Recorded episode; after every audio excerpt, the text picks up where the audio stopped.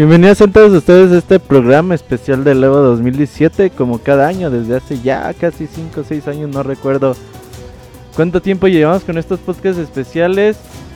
Y hablaremos del Evo 2017, uno de los Evos más emocionantes de los últimos años, que trajo buenas competencias en cada uno de los diferentes juegos seleccionados para este año. Y que como cada ocasión pues nos acompañan diferentes personas apasionadas de los juegos de pelea, así que estuvieron ahí al pendiente del torneo. Así que vamos a empezar a, presentarlos por Pixescroto. ¿Cómo estás, Pixescroto? Hola, Robert, muy bien. Un saludo a todos otra vez acá en otro programa bien emocionante, Leo, porque este estuvo muy bueno, tuvo un muy buen nivel y aparte hubo muchos anuncios muy buenos. Así es, también tenemos a Gerson. Gerson, ¿cómo andas?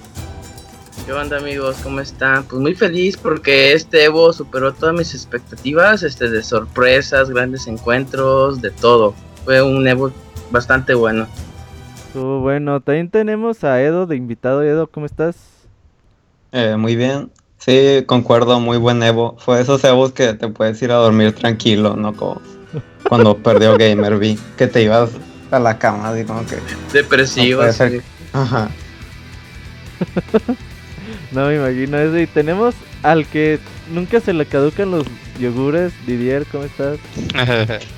Hola a todos, pues bien, aquí ya listo para hablar un poquito de lo que pasó en el Evo. Eh, sí, al igual que los demás, también me, me dejó muy buen sabor de boca sin albur y el... Y pues a ver cómo se desarrollan todos los anuncios, ¿no? Que salieron en, en el Evo. Así es, hablaremos también de los anuncios. Y tenemos a José Cano, los que hayan visto los torneos de Street Fighter o jugado en ellos, pues sabrán que ahí tenemos a José y lo invitamos para que diga todo su odio que tiene en su ser. ¿Cómo estás, José? Hola, buenas noches. Muy, muy bien. Este, pues a mí el Evo fue como que lo que salvó mi fin de semana. Eh, creo que fue un gran evento. Y digo, yo sé que en general tengo una actitud muy negativa entre principalmente ante el Street Fighter 5, pero me gustó, me gustó mucho, en especial el último día con todos los anuncios y todo. Creo que pues fue un gran evento. Oye, y aparte, pues te dejó en bancarrota el Evo, ¿no? Por ahí supe. Mm, sí, sí, pero si quieres ahorita, ahorita que hablemos de las finales. Ok, eh, vamos a estar hablando y bueno, para darle un poquito más de, forma pues, al programa, otra vez eh, hablaremos un poquito de los anuncios antes de empezar con hablar lo que sucedió en, los torneos de los diferentes juegos. Hablemos un poquito de los anuncios. Estuvo Arika, aquellos que no recuerden Arika, pues seguramente con Street Fighter EX lo recordarán, este juego tridimensional de Capcom que hizo por allá en los noventas y pues estuvo ahí mostrando un juego de peleas, todavía no tiene anuncio, todavía no tiene nombre oficial. Pero va bastante bien, ¿no? Escroto, ¿cómo lo ves tú? A mí lo personal a nivel gráfico me parece muy bueno, muy interesante, aparte bien que mal retoma toda esa base de, juego que tenía Street Fighter EX y todos esos personajes que, que por lo menos a los fans que los probamos nos gustaban mucho. El anuncio estuvo muy bien porque anunciaron a Skullmania y a Garung Master, que bueno, Skullmania es un favorito de los fans. Garung Master yo no sabía, pero también hay gente que lo, lo quería volver a ver. Y lo que siento es que el juego todavía está en una etapa muy temprana del desarrollo. E incluso las eh, a la hora, digamos, de los assets de sonidos, este, las librerías de sonidos, me parece que todavía son bastante antiguos. Cuando vemos cuando los personajes se golpean, suena como un juego PlayStation 1. Yo espero que eso lo, lo vayan arreglando. Sí, de hecho, es como parte por lo que a mí me emociona un poco ese juego, porque extraño esos juegos de pelea que eran como regulares o tirándole a malo, este, pero que eran muy divertidos de jugar un rato. Como que hace falta un juego de pelea de ese estilo. Oye, ¿si ubicas que este juego empezó como una broma? El año pasado durante... Sí, y la beta va a salir en, en abril, ¿no? En, el primero de abril. Yo creo que no fue tanto broma, yo creo que, quisieron aprovechar la... Ajá, exactamente, creo que quisieron aprovechar que, que ese día se pueden hacer anuncios sin comprometerse como para ponerlo y ver la reacción de la gente. Y mucha gente reaccionó muy bien, sobre todo gente en Occidente. Yo en lo personal pensaba que, que EX no había tenido tanto éxito en Estados Unidos y en Canadá, pero sí vi gente muy emocionada y con, ganas de, de entrar al título. Me pone a pensar mucho este qué tan avanzado está, porque si estamos hablando que faltan 8 o 9 meses y solo tienen 5 personajes, te pone a pensar. Sí, hay que ver cómo va madurando el proyecto y bueno, sale en algún momento del 2018 exclusiva para PlayStation 4 y pues hay que ver ahí cómo la lleva. Eh, también vimos por parte de Bandai Namco varios anuncios. El primero es eh, personaje invitado para Tekken 7 es Howard eh, de la franquicia de Fatal Fury que seguramente han visto en muchos muchos juegos de, de King Fighters. Aquí José y Edo son los que juegan más Tekken. ¿Cómo lo vieron? a mí me gustó mucho. yo creo que Tekken es de esas franquicias que le queda mejor traer a villanos. No sé, tiene como que le queda más a la estética del juego. Y Giz Howard creo que nunca se ha visto más cool que en, ningún, ni en King of Fighters ni en Fatal Fury. Yo creo que en este juego la mejor versión de Giz y el escenario que también trae ese juego se ve muy bien. Y lo malo es que sale hasta, hasta invierno, creo. Y, pero ojalá y, y apoye a que venga más gente a jugar Tekken. Pero en general yo creo que fue el mejor anuncio para mí yo también. Ah, perdón, José. Ah, perdón. Eh, yo eh, también estoy súper de acuerdo con eso. Creo que Tekken necesita más. Necesita que lo juegue más gente porque es un gran, gran juego. Y este. Apenas vi eso y dije ya. Estaba dudando en comprar el contenido descargable y ya fui a comprarlo. Antes de que me quedara pobre. ¿Cuánto? ¿Cuánto cuesta el DLC? ¿El Season Pass? ¿30? Ajá. Ok. Pero viene con boliche, está chido eso. Ah, sí, el, boliche de Tekken que salió hace poquito, ese sí ya está disponible, ¿no? Oye, y a Tekken le fue bien en ventas, vendió número uno en Estados Unidos durante junio. Entonces, no sé cuántos números sean esos, pero pues bueno, ya vender número uno en Estados Unidos, pues ya significa algo. Hay que ver ahí cuánto sigue vendiendo. Eh, aquí Scott abre la pregunta. ¿Esto abre para que haya futuras colaboraciones entre SNK y Namco? ¿Tú crees que Namco le llega a pagar el favor a SNK con algún personaje de Tekken para un Kino Fighters o algún juego crossover en el futuro de Scruto?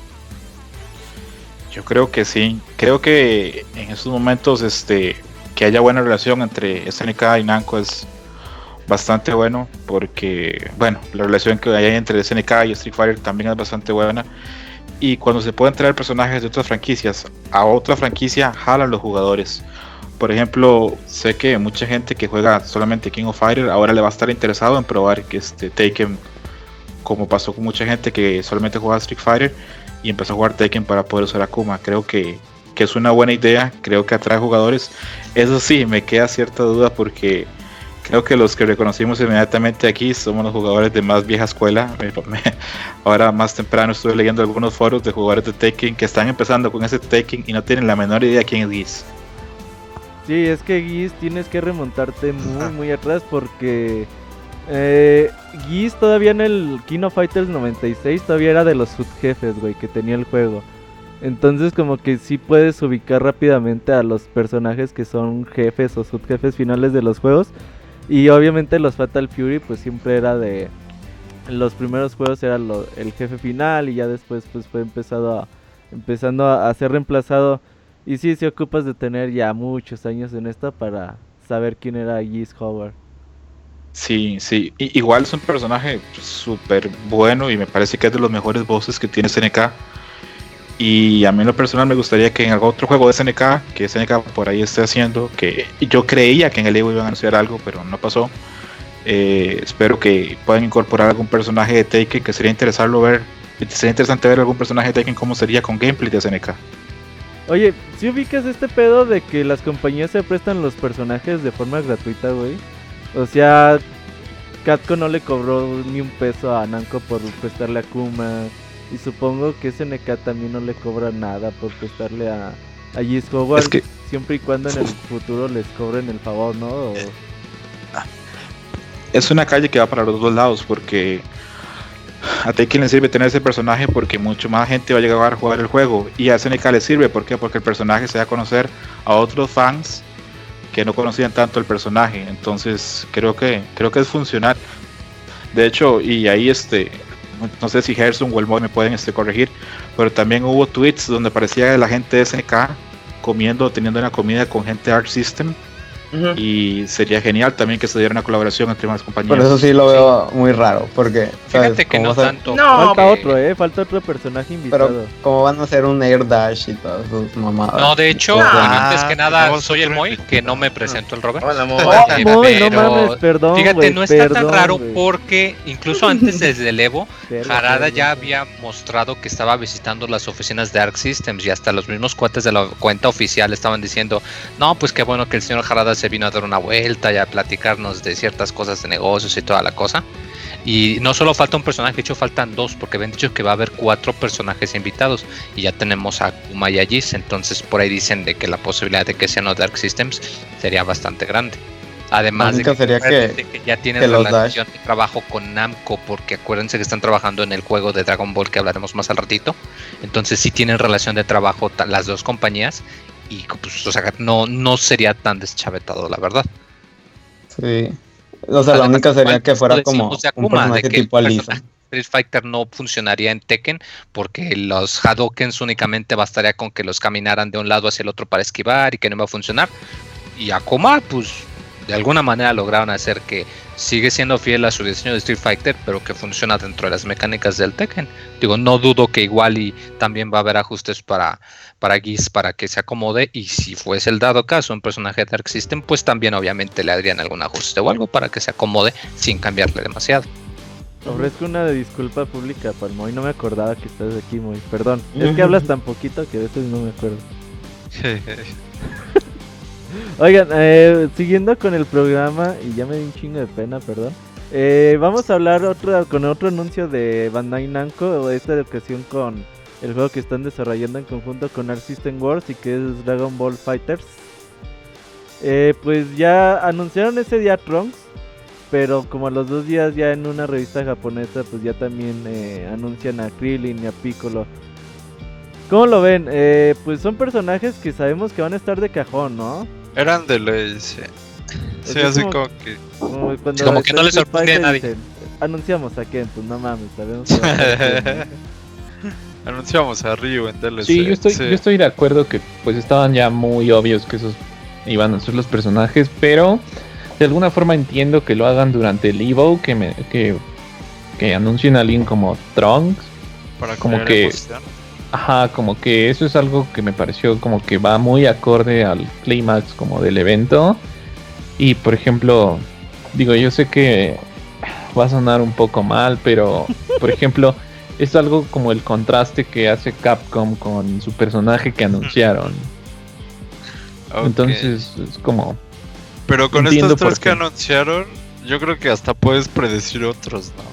También Pues vas a decir, ah, van a salir los androides, va Pues- a llegar Pues, sí. Videl, etcétera, etcétera. Pues no sé. creo, ¿eh? No, fíjate que no está tan deschavetado porque de hecho ya han hablado con la productora y que de hecho ya le, le había mucha la duda de, pero pues a ver cómo va a ser si todavía no habían anunciado esto, pero andaban bromeando. A ver, ¿cómo van a poner a Krillin que le parta su madre a Freezer? No tiene chiste los niveles de poder y todo eso.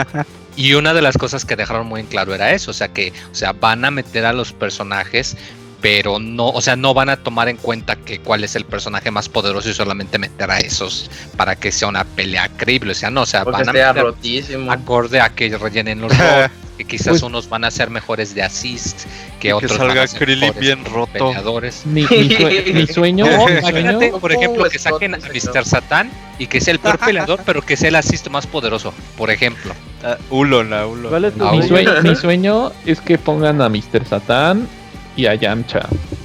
A Yamcha. Yo creo y que a cuando estar, pierda, ¿eh? acabe siempre que como el.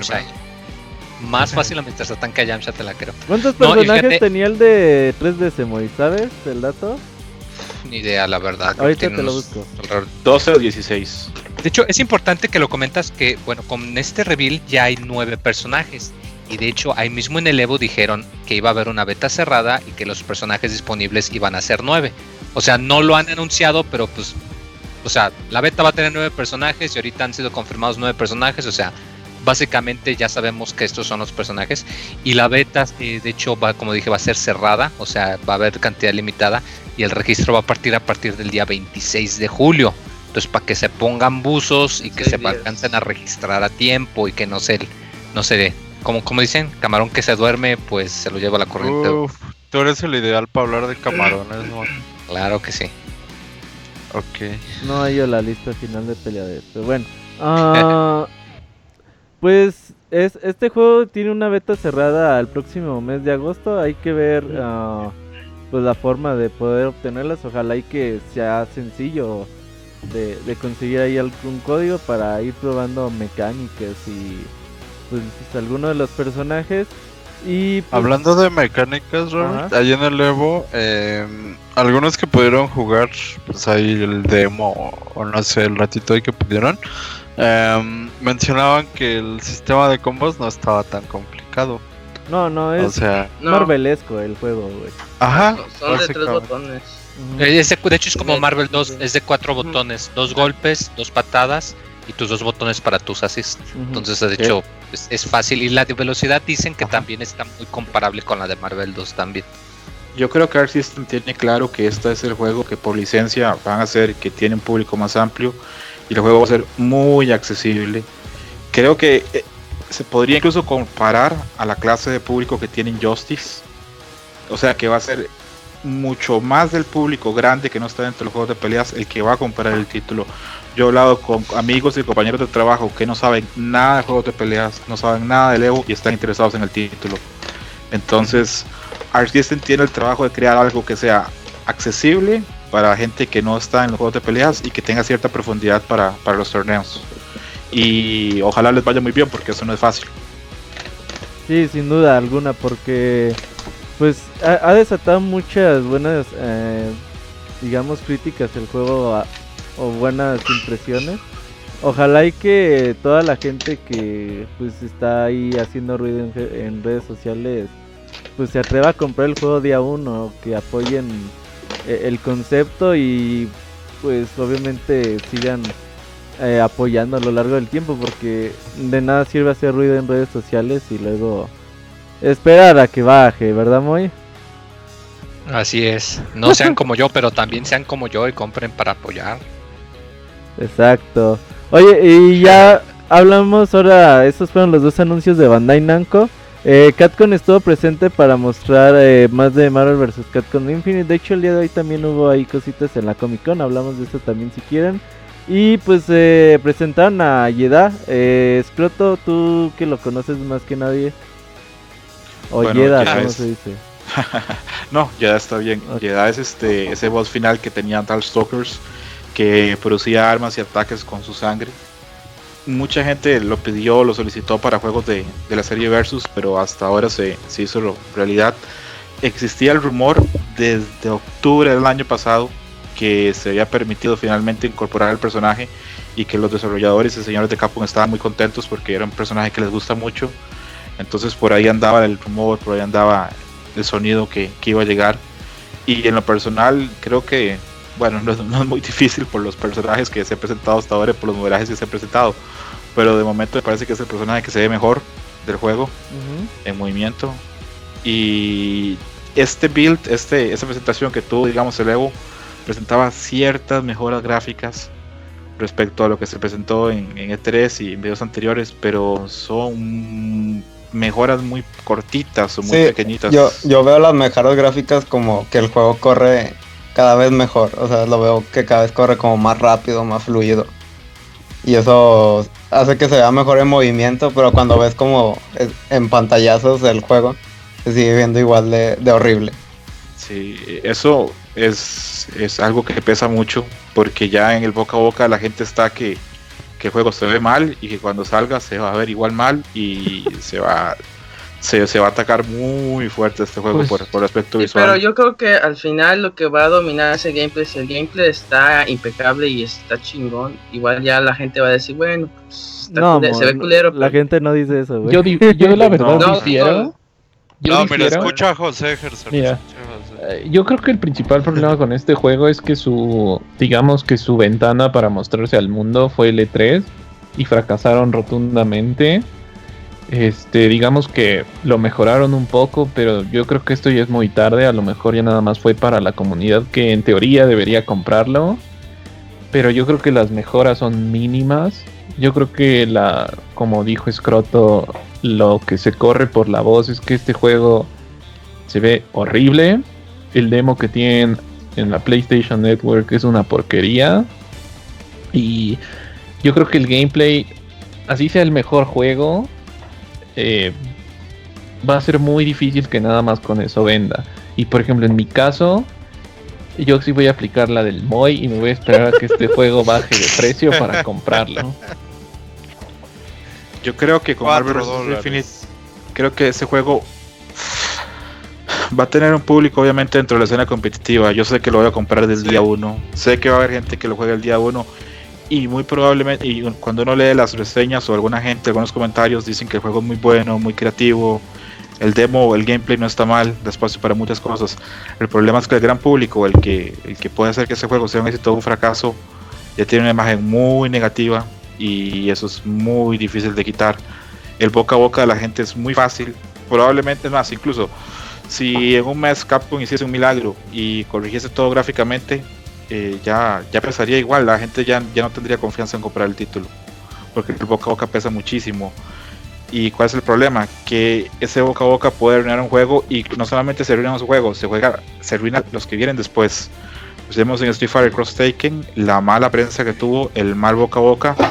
El juego fracasó. Cuando Capcom lo logró arreglar con un parche y logró hacer que las mecánicas fueran más divertidas, que, que el juego tuviese mejor desarrollo, ya era muy tarde. Ya la gente lo había dejado, ya habían foros y foros del juego diciendo que era malo. Y no, ya no hay vuelta de hoja. Entonces se nota que el juego fue apresurado.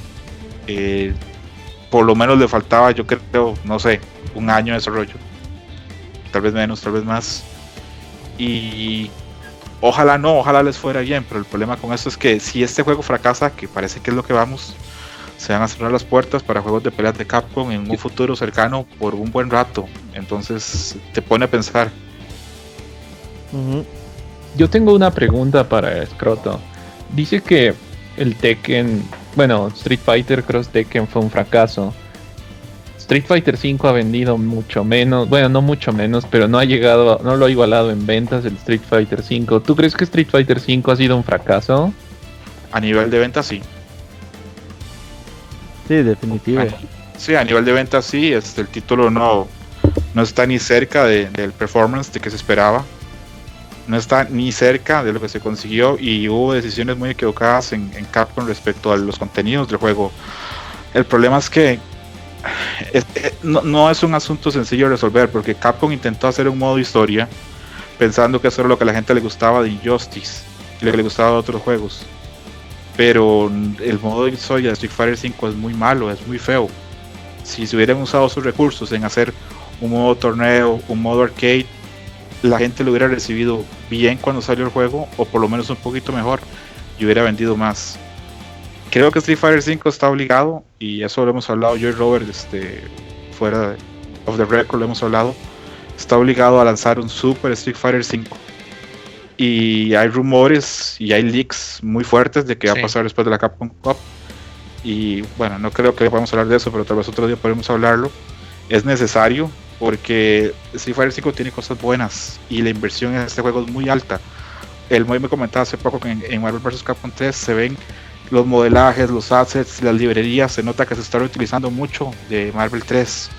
En Street Fighter 5 todo está hecho de cero, es un trabajo enorme y no se está llegando al reconocimiento adecuado del juego. A pesar de que haya modelos muy buenos, también hay modelos muy malos. El personaje nuevo, la cara de, de la cara de Ken. Hace poco hablaba con un amigo hace poco hablaba con un amigo y me decía eh, que él no cree que, que Capcom llegue a arreglar bastante bien los, los modelos de Marvel vs. Capcom Infinity. Y yo le dije que no, que, que al final del día nunca arreglaron la cara de Ken, es un personaje icónico. Eh, Entonces, no, no podemos esperar milagros. Yo lo voy a comprar. eh, yo espero que Capcom siga haciendo juegos de peleas. Y si espero eso, te, me veo casi que en, en importancia de, de comprarlo, lo voy a jugar. Espero que el gameplay sea muy bueno, pero sí, el futuro tanto de Marvel vs. Capcom Infinity y de Street Fighter, si no se saca esa versión versus, yo lo veo negro, honestamente. Fuera de la escena competitiva. La escena competitiva va a seguir, va a seguir fuerte, siempre va a ser así. Pasamos años super negros, del 2003 al 2000, no sé cuándo salió Street Fighter 4 aproximadamente, 8. se jugó, se jugaron años de años de años juegos que no tenían ningún soporte y la comunidad ahí seguía fuerte. La escena competitiva va a seguir, pero el gran público, donde está el dinero, creo que es probable que le empiece a dar la espalda a Capcom si no se corrigen ciertas cosas. Pero ¿no crees que, por ejemplo, la escena competitiva seguiría sin Street Fighter V? Sería como aquel meme de que los dejarían atrás, left behind. No, no hay manera, ¿sabes? Aunque todo el mundo critique Street Fighter Sí. 5, sigue siendo el más grande, sigue siendo el que soporta, sigue siendo Sí. el que carga todos los eventos, o sea, incluso Melee, todo, o sea, Street Fighter carga a todos porque Street Fighter carga No, no, patrocinio no, pero no me y refiero. todo. No me refiero a Street Fighter como franquicia, sino a lo mejor la escena competitiva se va a mover a otro Street Fighter, que no sea el 5. Mm, Es no, que- porque no tendría patrocinio. Es que no creo que incluso haya un Street Fighter 6. Si, el- si no hay un Super Street Fighter 5 y no tiene un éxito mediano, no creo que ni siquiera haya un 6. Ok. Honestamente. Ok. Pero ¿tú crees, Scroto, que con la salida del supuesto Super Street Fighter 5 lleguen a eh, tener más ventas o jalar al público? ¿O ya consideras que ya ni con eso va a levantarse? Ya ahora en estos momentos es muy difícil. Lo que pasa es que eh, pongámonos un poquito optimistas porque en estos momentos todo está muy sombrío. Creo que Sí. si digamos Capcom, que ah, está difícil, pero si Capcom dice, eh, y vamos a hablar un poquito de League entonces, creo que si Capcom dice, ok, este, a partir de finales de enero del 2018 va a aparecer un update que va a ser gratuito y cuando y puedes comprar el Super Street Fighter y va a tener todos los DLCs a un precio de 40 dólares creo que ahí podría llamar la atención y podría venderse más. Pero si siguen con esa misma dinámica de DLCs tan caros, es muy difícil que la gente se interese en juegos. Eso sí. Pues a ver, Pagar 10 dólares por un stage está muy cabrón. Ah, Sí, bueno. muy caro. Ok, sí, pero también el juego. ah, ¿Cuánto dura un Street Fighter? ¿5 o 6 años? Todavía está 7 u 8. como que a buen tiempo, ¿no? Ajá. Yo creo que. Digo, también soy entusiasta del Street Fighter, pero. mm, a lo mejor sí lo mejoran. Entonces. Todavía tienen tiempo. eh, algo que ya no puedo comentar en su momento de Marvel vs. Capcom Infinite. Es que tal vez puede sufrir la misma suerte de King of Fighters 14, ¿no? Que a los dos meses con net- vía Netcode lo, lo mejoraron y pues listo. Ojalá, Sí, Sí. ojalá. Entonces, pero yo eso es lo que a mí me tiene un tanto optimista con el juego, ¿no? Yo era súper fan y de hecho cuando tú veías un Marvel vs. Capcom, pues decías, o sea, ya sabías de qué se trataba, de ver cosas, de gráficos bonitos, o sea, ya fueran este dibujos animados desde el primero o ya luego los modelos tridimensionales en el 3, ¿no? Pero mm, pues yo creo que esa es parte de la decepción, algo que he platicado con Robert y José luego cuando estábamos en el Play, es que los grandes juegos también tienen que cubrir grandes expectativas. Y si por ahí se juntan dos, tres personas, bueno, a lo mejor hasta más, ¿no? Pero empiezan a difundir una idea, pues la decepción aumenta. De hecho, las redes sociales ahora pesan mucho en eso. Por ejemplo, eh, se puede presentar un juego y si cinco personas de 10 dicen que el juego es mala, ya para Ajá. mucha gente, ya para mucha gente el juego es malo. Así no lo hayan probado, así no hayan visto nada. Sí, Eh, ahora en, en las redes sociales se repite mucho a veces, entonces, y a veces se repite, a veces la gente que repite o dice es gente que no está ni siquiera en el género y, y hace mucho daño. Y no solo en juegos de peleas, pasan otros géneros. Ok, pasa en general. Pero ya, lo Oigan. último que quiero decir de Marvel es que me el meme de que los personajes son funciones es lo mejor que ha traído el juego. Es-. Eso está chido. Pero ¿qué tal eso- cuando anunciaron? Ya le arreglamos un poquito la cara a Chun-Li. Y así, Sí. ay, Le- caray. esos close-up de que no, no mames. no. Sí. oigan, ah, vamos a darle prisa, no mames, ya llevamos 40 minutos y no hemos empezado a hablar del Evo, no mames. Eh, Ah, sí. Ganó Pop. eh, Ah, Hubei, o ¿cómo se dice el personaje de Bless Yubei. Yubei. Mm. Eh, pues sí, ahora llegamos a la sección animesca por un ratito otra vez. Este, pues esta compañía que, ¿cómo rayos le hace para andar trabajando en tantos juegos a la vez y que le salgan tan bonitos? Pues quién sabe.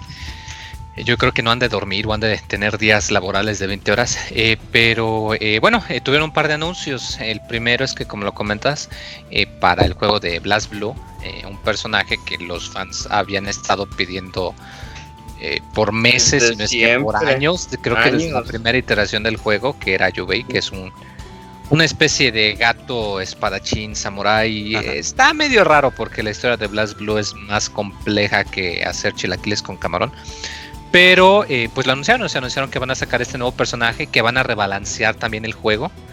Eh, no dijeron que fuese juego nuevo, de hecho hace poco habían No, mencionado no. que iba a ser un rebalanceo y va a sacar el personaje como DLC, como contenido descargable, lo cual pues al menos es un poco de respiro. Eh, se ve interesante sobre todo por su tamaño, porque hasta donde sé, con excepción de un personaje que ahí hizo sus maldades en el torneo, eh, la mayoría de los personajes de este juego pues tienen el tamaño estándar, entonces pues se me hace curioso que se arriesguen a poner un personaje así tan chiquito, pero pues que como lo digo ya los fans lo querían desde hace rato. Y lo que eh, sí me agradó, lo que para mí fue el, anuncio del- de todo el evento del Evo, fue que mostraron un pequeño vi- videito muy cortito de que van a hacer su propio juego de crossover. Eh, se va a llamar eh, Blast Blue Cross Tag y van a combinar cuatro diferentes franquicias que son Blast Blue, eh, que, de esa sabe más el amigo eh, Gerson, eh, Persona 4 Arena, que pues yo creo que Atlus le ha de haber gustado el trabajo que hicieron y les permitieron usar a sus personajes, y también eh, esta serie de Ruby. Eh, no hay fecha de lanzamiento, solo han dicho que va a salir en algún momento en el 2018. Pero se tardaron porque yo creo que mucha gente había pensado que iban a sacar una especie de crossover o algo con sus dos este, series principales y de pronto sacan este y dicen no, no va a ser de dos, va a ser de cuatro. Y pues se ve en el video que está cortito, ¿eh? que son Muy- peleas de dos contra dos. Sí le van a meter al menos un personaje, sí, porque es la, la serie principal, es la serie por la cual se han, han podido conseguir toda esta fortaleza. Entonces, si no anuncian que va a ser como la quinta franquicia involucrada, de perdida sí van a meter un par de personajes para re- representarla a- de así a porque sí. Y, pues sí me tiene bastante emocionado. eh, sobre todo porque se ve muy... Digo, estamos llegando un poquito al... Regresándome un poquito al tema de Marvel, pero eh, creo que es importante mencionarlo. Cuando anunciaron Marvel, yo me acuerdo que mucha gente estaba emocionada. Porque, pues sí, o fue un anuncio emocionante. Y yo creo que quizás de manera indirecta le perjudicó que empezaron a sacar tantos buenos juegos de pelea que de pronto la gente se dio cuenta que tenía muchísimas opciones. Y aquí tenemos un juego desarrollado por Arc Systems, que son pues, los que hacen los juegos de, de anime, los Air Dashers, que se caracterizan por ser muy rápidos. Y vemos que es un juego de crossover y que es un juego que va a constar con equipos de 2 contra 2. Entonces se me hace de cierta manera afortunado que salga hasta el 2018 para que no tenga que competir con todo el pues con todos los juegos que hay ahorita que van a estar saliendo durante este año como el mismo Marvel que igual y no suena tan fuerte porque pues estos juegos son mucho más de nicho. Pero creo que este sería en cuanto a mecánicas el competidor más directo a, a Marvel contra Capcom Infinite por lo poquito que se ha visto. Igual y me estoy equivocando y el día de mañana se dan cuenta que me equivoqué y todos me dicen, ay pinche Moy dice puras falsedades. Pero por lo poquito que se ve, me da la impresión de que ese juego sería más competidor directo que, que el otro.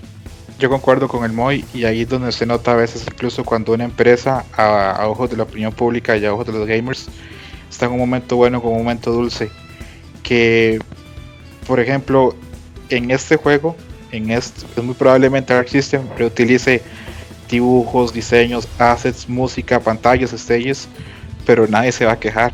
Todo el mundo lo ve como un plus y todo el mundo está muy contento y muy emocionado con el juego. No pasa lo mismo con, con Capcom. Capcom Oh, y es que sobre todo algo muy importante, estos juegos tienen un estilo de arte muy similar y muy consistente. De hecho, tú ves el arte promocional que están librando de los personajes y todos se ven igualitos en el sentido de que se ven que están siguiendo el estilo de arte muy consistente del juego principal para que se vea bien. Y además, como lo comentas, como aquí estamos hablando de sprites de animación en 2D, que es algo que a ellos les luce muy bien y que son muy buenos creando ese tipo de animaciones, pues no, no, no desempareja tanto como acá con Marvel, que el 3 tiene un look muy como de cómic y el 4 tiene un look más como, no sé,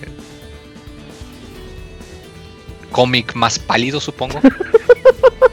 Sí, o sea, tú- no, no, es que Cómic o sea, te das cuenta que, o sea, tiene como que su estilo como, como cinemático, no sé, parece como película de CG que intentan imitar un poquito el look, no sé, igual y soy solo yo, pero o sea, si comparas que el Infinite con el 3 y el 3 eh, van mucho por un look de cómic, hasta los cortes, los menús que pues son las páginas del cómic, la misma escena de cambio de personaje.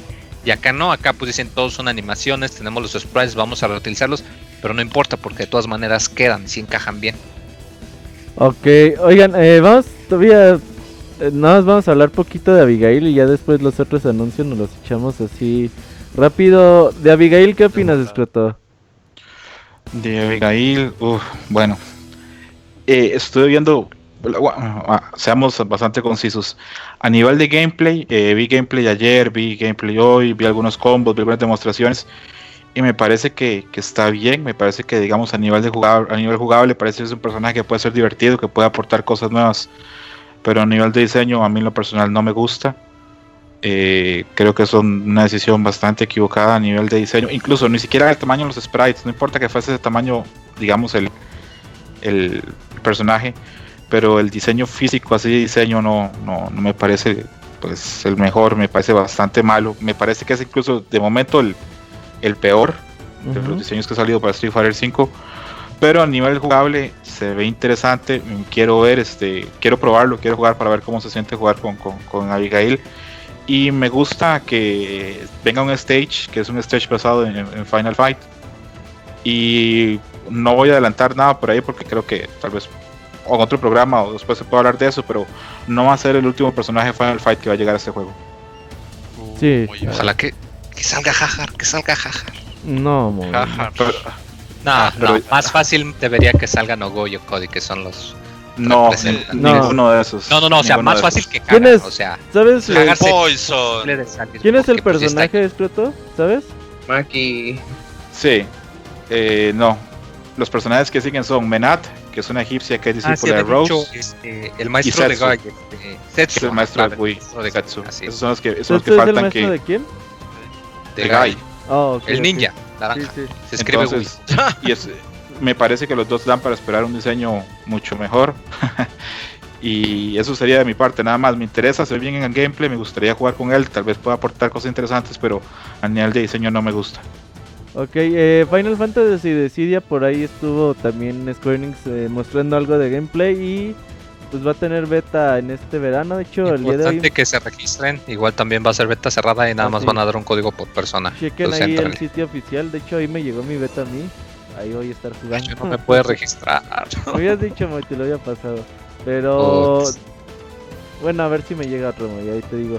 Y pues ahí va a estar en verano, a ver, a ver qué onda. No vas a entrar más en detalles de Final Fantasy Dissidia porque ya tenemos ahora sí, ya nos gastamos una hora a lo güey. Y hablando del Evo Japón, que es el próximo mes de enero, eh, primera vez que sucede este evento en Japón y pues anunciaron el line-up para pues, los juegos que van a estar. Está Tekken 7, Guilty Gear, Kino Fighters, Blast Blue, Super Smash Bros. 4, Street Fighter 5 y la sorpresa ARMS.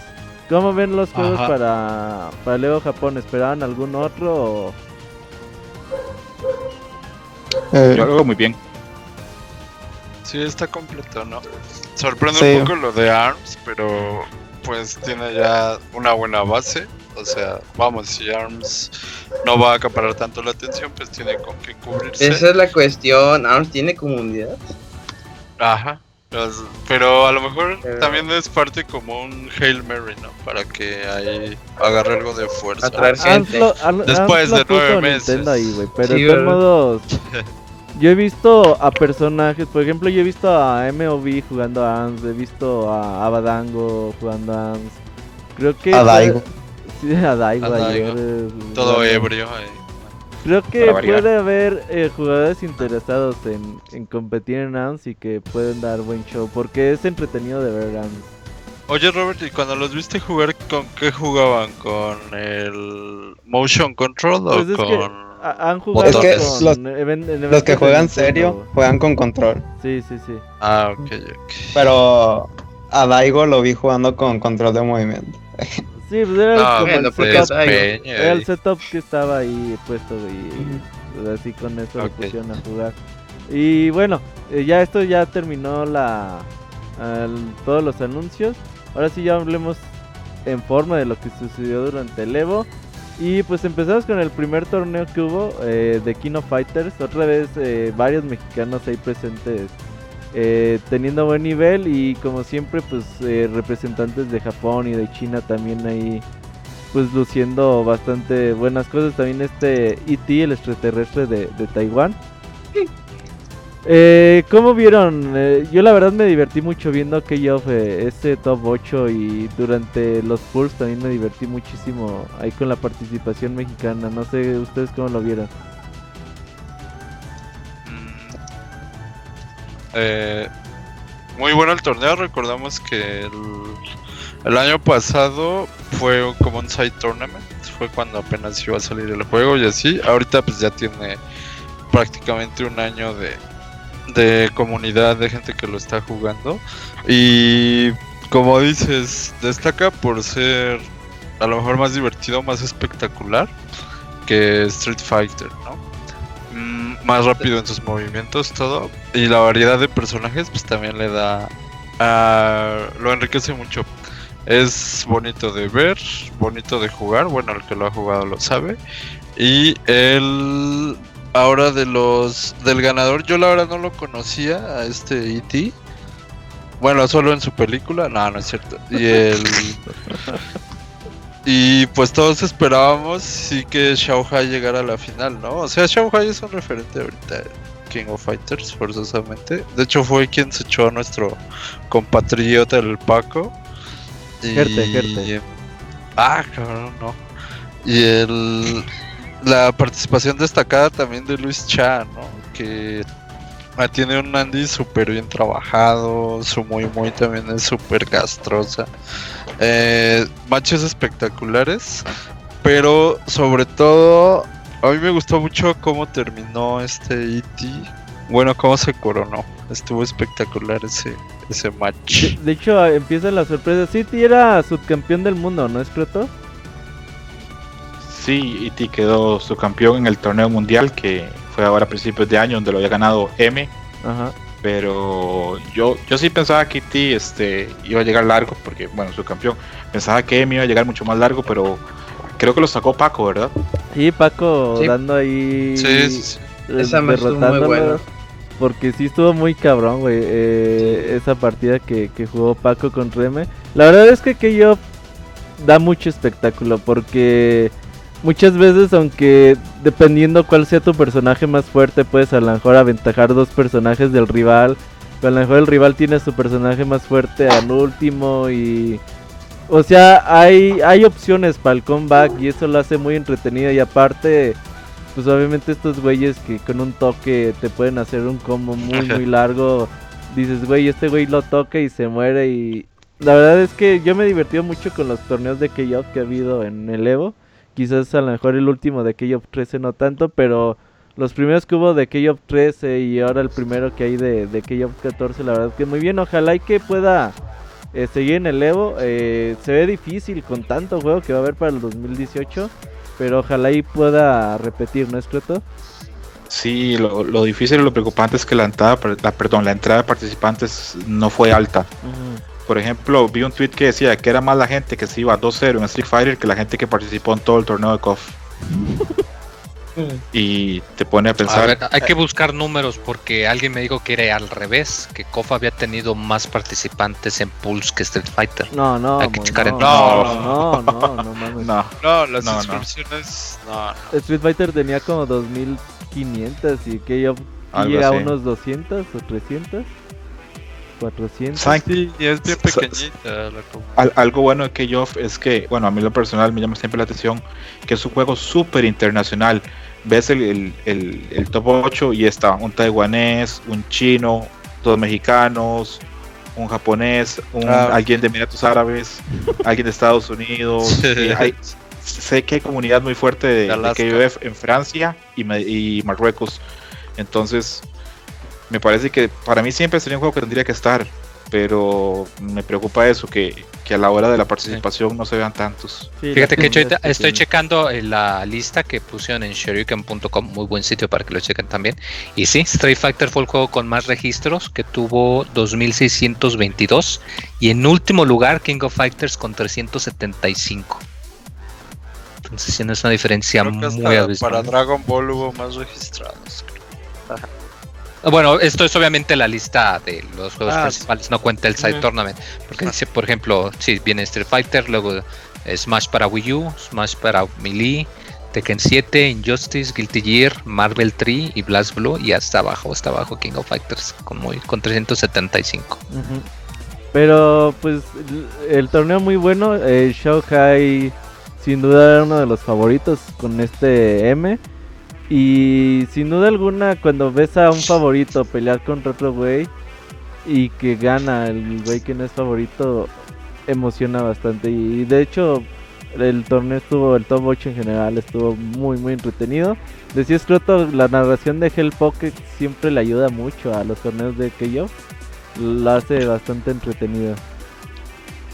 Lo único triste de ese top 8 es es que es que Xiao Hai llegó a su casa y su papá lo mató. no mames.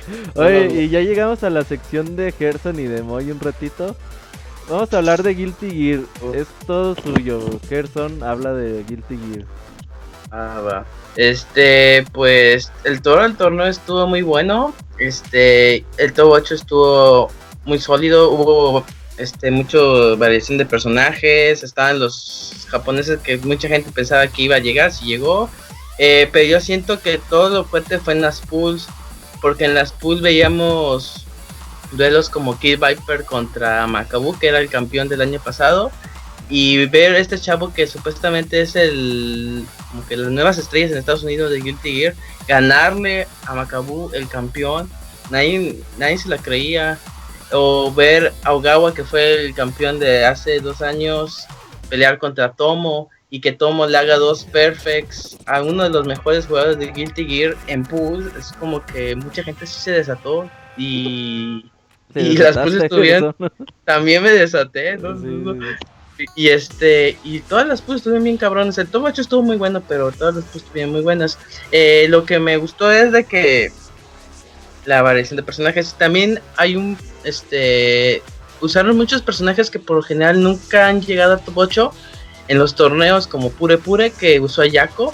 que Es este personaje que pone casitas y pone minions para que los minions estén fregándote y ella empieza a hacer setups super locos es la primera vez que llega una Yako a 8 de torneos de Estados Unidos. Y este y leyendas consagradas como Omito, este Samito y 310, Nage también, este desempeñaron un muy buen trabajo. La verdad sí estoy muy este, satisfecho con el top 8 de, de Guilty Gear también.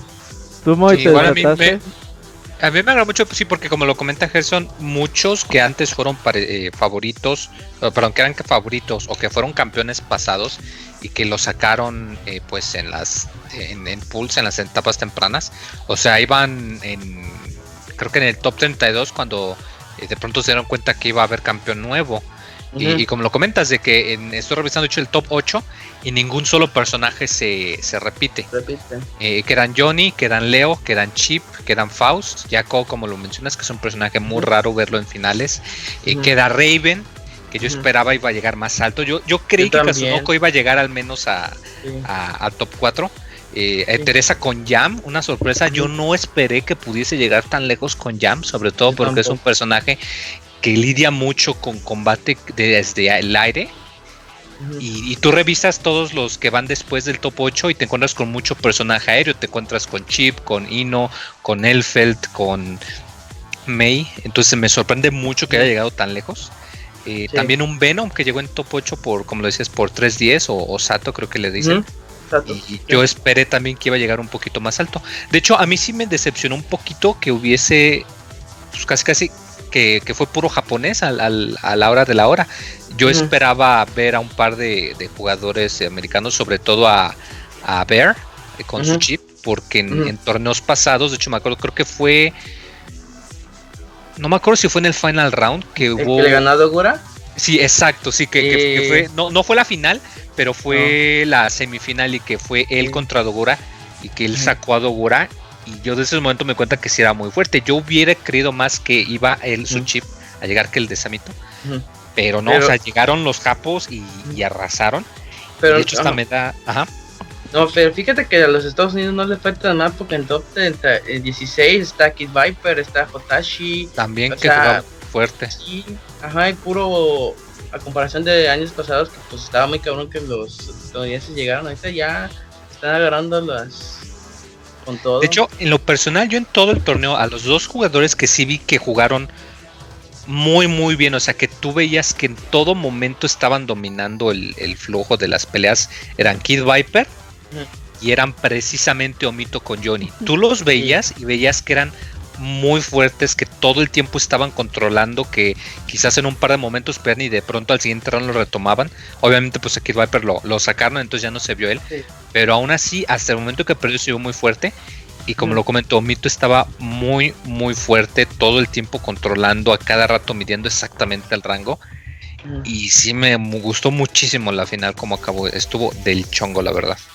Sí, imagínate, supuestamente Johnny está súper nerfeado y este cabrón lo sigue usando como si nada. Sí, de hecho, del, del top 8, el personaje que está ahorita más alto en tier, creo que son Chip y Faust, y son el lugar 3 y el lugar 4. O sea, para que no se crean, sí ayuda a elegir un personaje potente, pero no lo es todo, chavos. También se puede llegar muy lejos con personajes con que te agrade uno y que encuentres cómo te gusta, cómo juega. Pues aquí también aquí está la prueba de que se llega muy lejos. Yo vi esa final y estoy impactado con el nivel como de control que tienen sobre ese juego. Es un juego muy completo. Y este, digo, ustedes saben las mecánicas de ese juego, pero creo que hizo como castigó muy impresionante los bursts. Y este, la verdad, la confianza con la que dominó eso estuvo impresionante. Y sobre todo porque Omito es un jugador que es muy bueno en eso. O sea, con que consiga un solo hit puede convertirlo en combo. Aún si sea un hit, tú veías, por ejemplo, que estaban acorralados hasta la esquina izquierda, conectaba un hit y de alguna manera hacía el combo y lo cargaba todo el lado hasta todo el lado derecho de la pantalla y lo dejaba en la esquina otra vez y le, se la regresaba. O sea, es muy bueno haciendo eso. Y como lo comentas, pues se notó mucho su dominio. También a mí me dio mucho gusto ver a, Faust en el top 8. Ese personaje se me hace súper divertido. Y digo, parece que tiene un factor que es muy random, pero, pero me dio mucho gusto. Eh, porque el Robert no me cree que conozco el juego y que no lo juego. Nada más lo veo en YouTube. Pero no, sí, ese juego probablemente ya le dé más seguido. ah, bueno, ya también dice. Ah, ok. Ah, ok. No, sí, Faust es un personaje extremadamente random, pero a la vez si sabes qué es lo que quieres, en ese momento empiezas a sacar objetos, objetos de que los tengas y ya empiezas a hacer tus setups. Pero sí, Nage es experto en Faust desde que, desde que nació, por eso se le está en todo. Oigan, y para continuar con la hora del Gerson y del Moy, pues hablemos de Blast Blue, ¿no? De una vez. ¿Es de una vez? Sí, sí, sí. Ah. Cuéntenos, ¿qué tal con Blast Blue? Eh, yo digo que Black Blue fue todo lo contrario. El top 8 se me hizo cabroncísimo. Me gustó también que haya variedad de personajes. Eh, y todo lo que fue Pool se, me hizo muy lento. Se me hizo muy. No sé. No me agradó tanto. No me impactó. No hubo tanto reto como esperaba. En top 8 sí. Porque teníamos a Fenris, que es el G número uno en Japón. Eh, tenemos a Fumi con la Nine más castrosa de Japón también creo. A Souji que es uno de los campeones de Persona 4 Arena. Con Arakune que también ese personaje es ultra castrosísimo. Y Doraban que pues, es una leyenda ya en el Evo. Mamadora, mamadora. Ajá, la mamá. este y, y el top 8 estuvo muy padre. Sí me gustó. Eh, tuvo, como te digo, personajes extremadamente castrosos como Arakune, Mine, pero a la vez tuvo personajes sólidos este, que controlaban bien el espacio como Jin, Azrael también. Y sí me gustó el Top 8, indudablemente creo que fue de, de mis favoritos. No sé, muy como ¿Tú, veas. Fíjate que a mí como que sí me aburrió un poquito porque al menos al principio había mucho personaje repetido. Había muchas Nine, había mucho Azrael. De vez en cuando veías un personaje diferente y ya conforme se iban limpiando las pues ya veías que sí había algunos preferidos. Pero sí me di cuenta que aquí fue al revés en el sentido de que tú ves el top 8 y con la excepción de Dora y eh, pues ves que todos los personajes pues son de top tier Eh, ves a Jin, ves a Nine, ves a Izanami, Monster que pues como dice su nombre era muy bueno también a la hora de hacer sus, sus strings, o sea ves personajes que sobre todo son personajes muy nuevos y que por lo mismo pues como que tienen cierta ventaja contra los personajes eh, viejitos, llamémoslo con una que otra excepción. Y de hecho el ganador fue precisamente Carl, un personaje que yo en lo personal siento que es el más complicado en lo que refiere a ejecución en la mayoría de los juegos de peleas, Sí. porque literalmente estás controlando a dos personajes a la vez. Pero si logras controlarlos, pues haces unos septus imbloqueables muy, muy feos.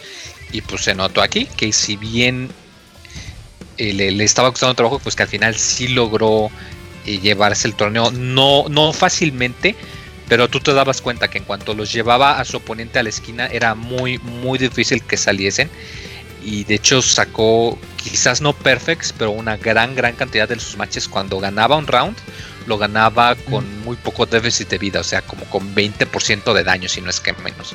Entonces aquí sí fue al revés, aquí sí yo siento que, aunque sí había un par de excepciones, como que dominó más, no tanto el jugador como la fortaleza de los personajes que estaban utilizando.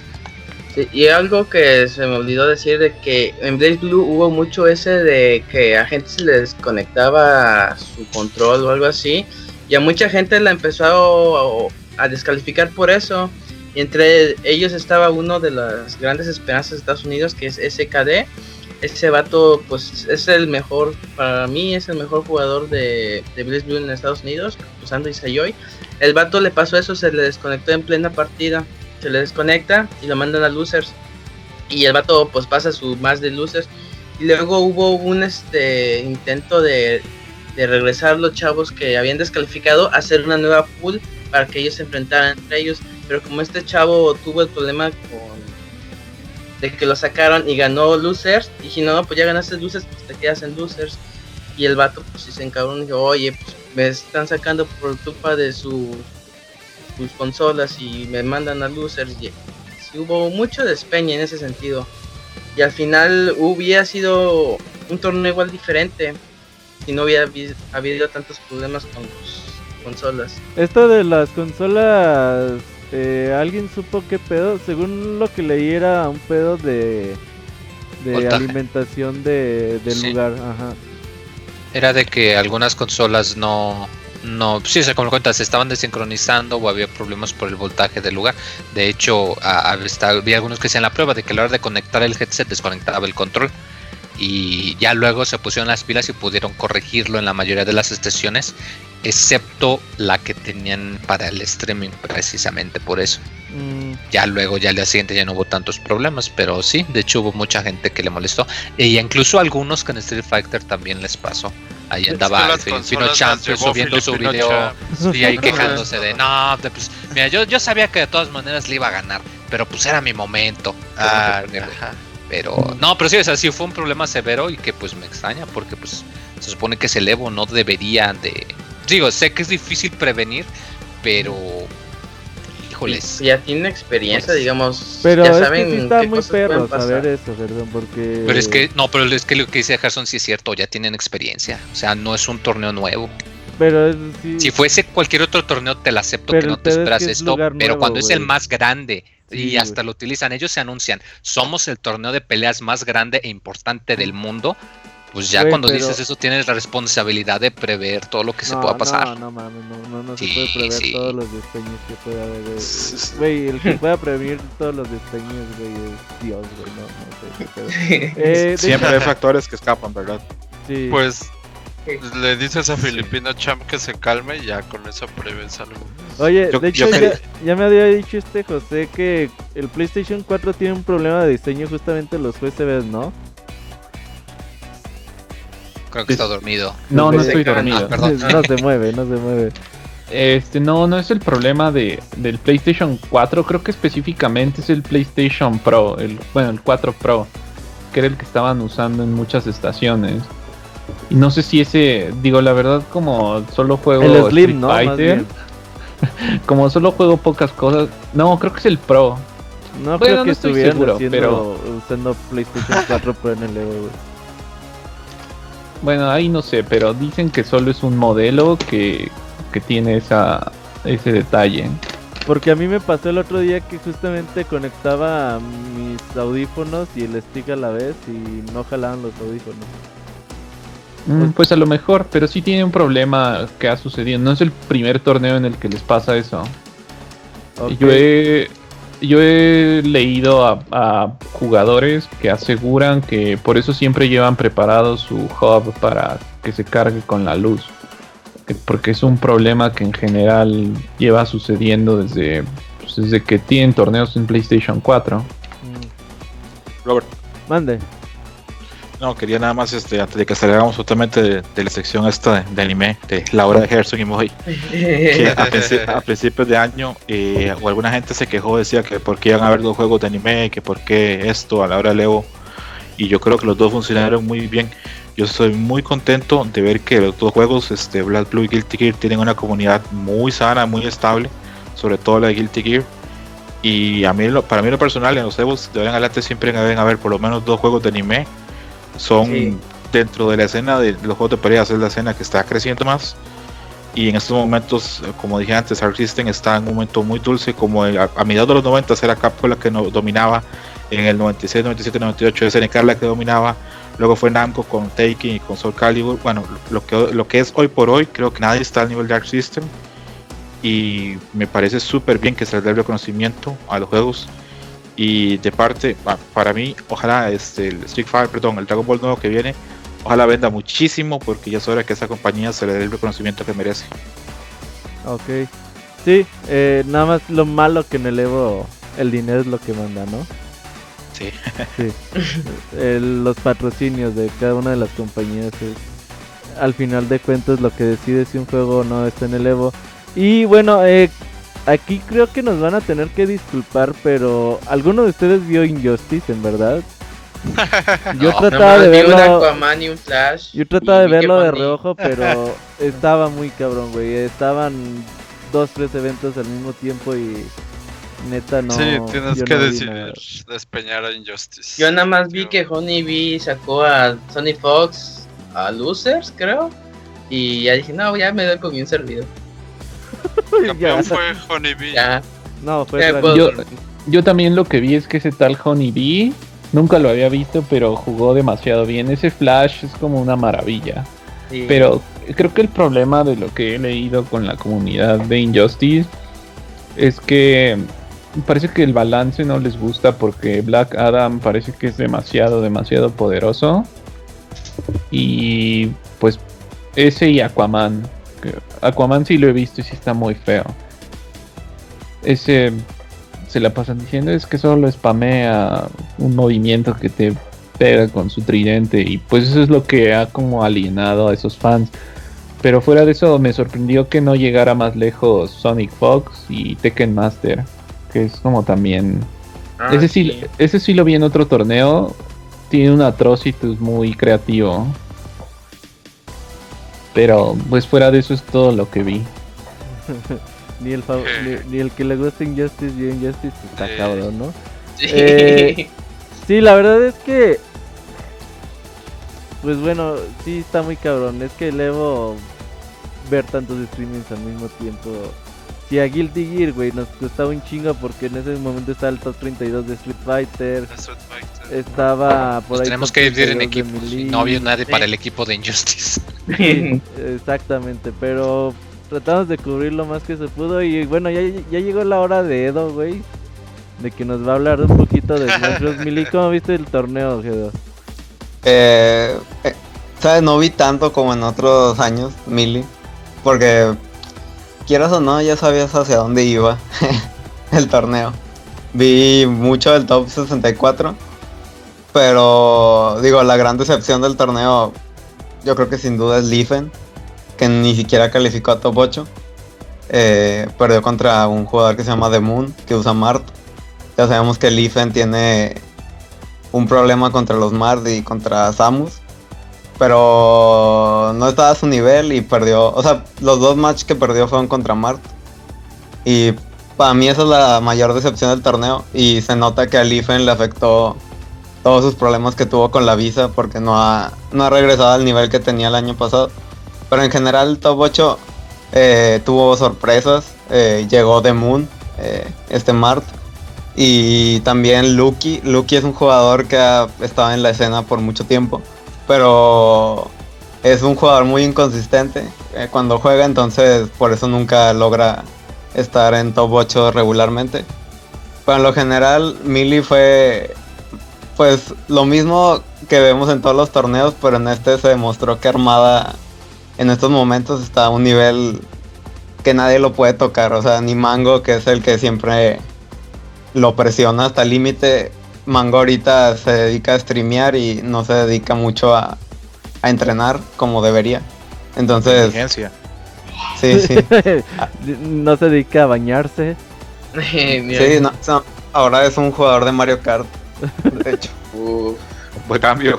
Oye, pero pues Sí. está bien, pues sin jugar tanto llega a segundo lugar del Evo, está cabrón, ¿no?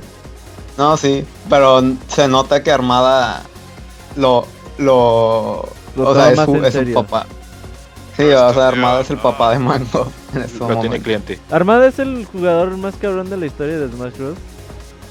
Eh, ¿Sabes? Siempre se hace un debate. Yo creo que sí. Porque, Sí, ¿no? ¿sabes? Mucha gente. O sea, para mí el debate está entre Mango y, Y Armada. y, y Armada. Mucha gente quiere meter a gente de, de la vieja escuela, pero todos sabemos que no tenían la tecnología que tienen ahora. Ah. Entonces, yo creo que Mango sí tiene más talento natural, pero se nota que esa falta de entrenamiento hace que no tenga resultados y al final de cuentas los primeros lugares son los que hablan para mí. Yo tengo, una, yo tengo una pregunta para Edo. Hace poco hablaba con un conocido que le gusta mucho Smash Bros. Melee. Yo le preguntaba que por qué siempre a la hora de la hora, ese top 4, siempre Armada, Mango, Hungry Box y Mewtwo. O a veces se, se mete por ahí Leffen, a veces se mete por ahí alguien más. o- y me decía que en esos momentos para que un jugador nuevo entre a Melee es tanto lo que tiene que aprender, es tanta la tecnología y es tanto lo que tiene que abarcar que es mejor comenzar en otro juego. ¿Es verdad o Sí, sin duda alguna, entrar ahorita a Melee y pensar ser un top player es, es probablemente el juego más difícil porque llevas más de 10 años jugando ese juego, ¿sabes? De desventaja, sí. Y, ajá, y acostumbrarte a, ese nivel, ¿sabes? Todo ese top 4 ha jugado Melee todo el tiempo que ha estado creciendo la comunidad. O sea, han crecido con los trucos nuevos que han salido, con los nuevos glitches. Entonces ellos ya están acostumbrados a, a todos los escenarios que te puedas imaginar. Entonces sí, Melee no es un juego amigable para empezar. Yo creo que nadie hoy en día puede empezar a jugar Melee. Lo bueno es que ahora está el Netplay. Pero en general sí, es, no es un juego muy amigable. Eh, preguntaba este Manuel Medina que si Mango es aquel borrachín que lo destapó su novia como golpeador y abusador. Sí, Mango es, o, o es lo que cuenta Scroto. La verdad es que eso sí no estoy muy enterado. Creo que es primo de Strota, eh, no hablen mal de, de Mango. Es lejano, no importa? Ay, pues, siguiendo con Smash, pues hablemos del de Wii U, ¿no? Este estuvo el domingo. Y Sí. pues otra vez eh, Cero como el gran favorito. No, mamá. Y estuvo, creo que estuvo divertido. Me gustó el top 8 de, de, de, de Smash Bros. Wii U. Y por ahí salen eh, estadounidense, pues logró vencer a, a Zero. De hecho, lo mandaron luego, luego a Losers, ¿no? Sí, a Zero fue en Losers y de ahí hizo su rollback y casi, casi lo logra, pero ¿Quién le envió? ¿Larry? ¿El Larry Cañonga? sí, Larry Lure. Larry Lure. Lo mandó a Losers eh, recién empezando el top 8. Y de hecho Salem fue el que mandó a Larry a top 8. Digo, a Losers y luego en La después. final de Winners, sí. Ajá. Y entonces, por eso todo el mundo dice que Mil eh, Smash está scripteado, porque si cambias los nombres es el mismo que el año pasado, pero en Mili. Oye, pero muy bien ahí su bayoneta. La neta, la última jugada de Salen, ya ves que tenía dos vidas este cero y Salen ya estaba como Sí. al 40, 50% de su sangre de su última vida. Y logra sacar a cero del escenario y, y la segunda, bueno, ya la última vida. A pesar de que Cero tenía ese ventaje de porcentaje, el combo que le aplicó al último, güey, estuvo muy cabrón. Sí, sí, lo malo de, de, Digo, ahorita ya el juego, creo que en estos puntos ya no importa. Pero lo malo de, de Diddy Kong de cero es que tienes que trabajar mucho para hacer un kill, ¿sabes? Porque fue tan nerfeado que necesitas porcentajes muy altos para confirmar el stock. Entonces yo creo que eso siempre le, le, pegó, le pega a Zero, yo creo. Porque Bayonetta es un personaje que, que tiene lo que tenían los personajes antes de todos estos parches. Que con un combo te puede matar. Muy fácil. Pero igual y atraparte, ese es el problema. Pero, ¿sabes? Sin duda alguna fue un, fue un momento muy espectacular. Y como dicen, ver a Bayonetta en Disney XD, yo creo que fue lo Uf. mejor. Los niños no fueron lo mismo. Ajá, descubrieron cositas que no debían de haber descubierto. Güey, Sotas. si, si ubicas que No mames. Eh, sí, es cierto, este año las finales del Evo de Street Fighter y de, Smash Bros. Wii U estuvieron en Disney XD y Street Fighter estuvo en ESPN. Así que yo creo que no tarda la ocasión en que veamos todo el domingo en alguna cadena de en Canal 5. televisión. Oye, De hecho, lo pasaron en México, ¿no? Había unos 8. güeyes que sí estaban fue- chingue y chingue, güey, al perro Bermúdez, güey. Estuvieron como una semana chingándolo. Deberías narrar el Evo, deberías narrar el Evo y se van a change.org, güey, a hacer sus mamadas, güey. Por eso. Ahora el señor muy apenas puede con el fútbol. Pues sí, güey, no mames. O sea, imagínate, güey, tú eres un güey que no sabe ni qué pedo y Sí, de por sí no sabe fútbol ese vato. ¿de ¿Quién que? Nah, comentando que eso. después de 40 años no vas a ver fútbol, no mames. Oye, y hablando ya ahora sí de, de otros juegos, vamos a empezar con Marvel vs. Capcom 3. A las 8 de la mañana, tiempo de Las Vegas, empezó las finales. ¿Qué Yo sí ¿no? vi ese top 8. Yo nada más llegué a la final. ¿Qué decías de Ah, yo esto? Tienes- Yo sí, me- yo me levanté a verlo y no sé, apenas si me sostenía con la taza de café. Oye, pero no estuvo malo, eh. La verdad que me divirtió mucho el. A mí Marvel 3 siempre es un juego que me ha parecido muy divertido. Es espectacular por donde lo veas. Es divertido. Sí, porque eh, tiene el mismo factor que tiene aquella de tener que te tocan una vez y bueno, ese personaje te, te puede hacer un regreso y pues quieras o no, para el espectador siempre es, es, es entretenido. Y pues otra vez con Chris G eh, dominando eh, pues todos, todos los brackets, todos los pools, el top 8, hasta que llegó Ryan. Sí, en ese caso vamos a remontarnos que Marvel vs. Capcom 3 fue el que ganó la votación para entrar ahí por la ventana Leo. Era el único juego que no se había anunciado y la comunidad se lo tomó muy mal, dijo que cómo era posible. Pero viendo los resultados y las reacciones a este torneo, creo que sí tenía razón Mr. Wizard. La comunidad de Marvel vs. Capcom 3 está, si bien no está muerta, está ya en, sus últimas horas. Cuando veo acá el top 8 veo muchísima gente que son jugadores nuevos o que no eran jugadores tradicionales en otros años y eso me alegra. Pero sí, te pone a pensar. He leído en foros incluso que, y esto me, me deja claro incluso que, que, que tan desconectada está la gente de Marvel, que el juego lo ganó un Don Nadie, que no lo ganó ni Champ, no lo ganó Chris G, que no lo ganó Filipino Champ. Y eso demuestra que la gente no ha visto Marvel este año, que Ryan LB ha sido súper dominante, ha ganado en todos los torneos.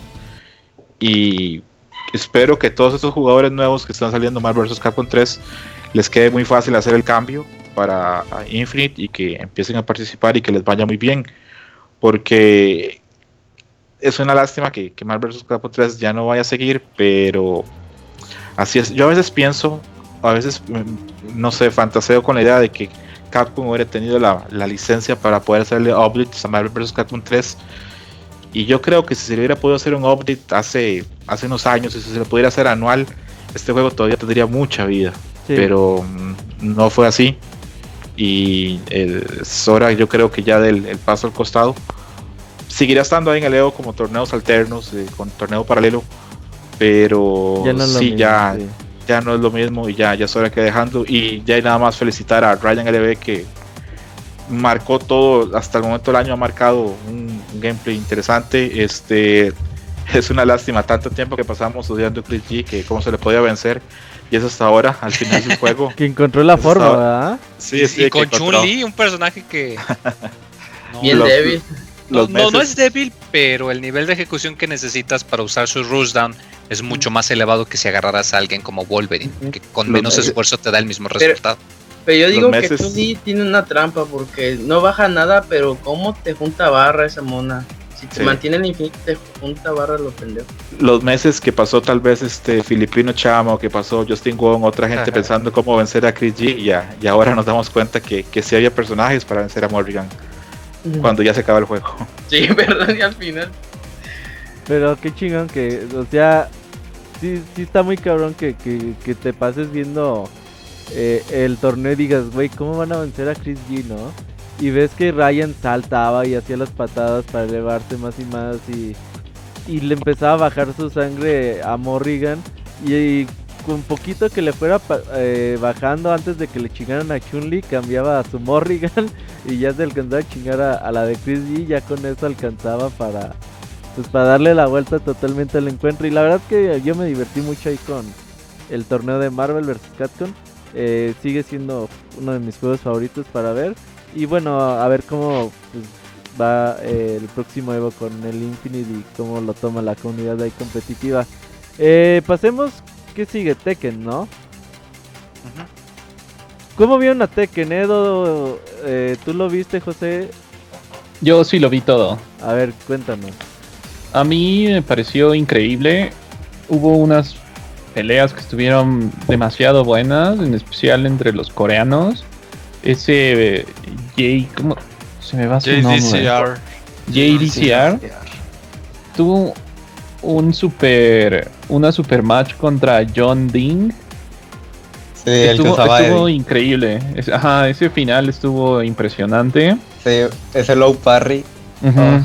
Sí, sí, sí, estuvo excelente eso. Y también el otro, ese japonés Taisei con Steve hizo... Ah.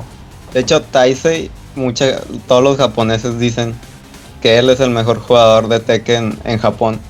Pero no es el mejor del mundo porque vive en una sección muy alejada de todos. Ah, ok. Digo, yo la verdad, des- después de ver eso, creo que me quiero ir a vivir a Corea porque ahí es como el Disneylandia del Comer Tekken. perros, comer Tekken. perros. No, pero es que estuvo demasiado impresionante. O sea, a mí me gustó muchísimo cómo juega ese Taisei. Es como... Ah, Taisei es japonés. No, por eso, ese japonés. Pero, Ah, ajá, o sea, pero estoy. re- su, su forma de jugar era como Sí. muy. um, como muy arriesgada, pero a la vez como Sí, muy es como. Novi.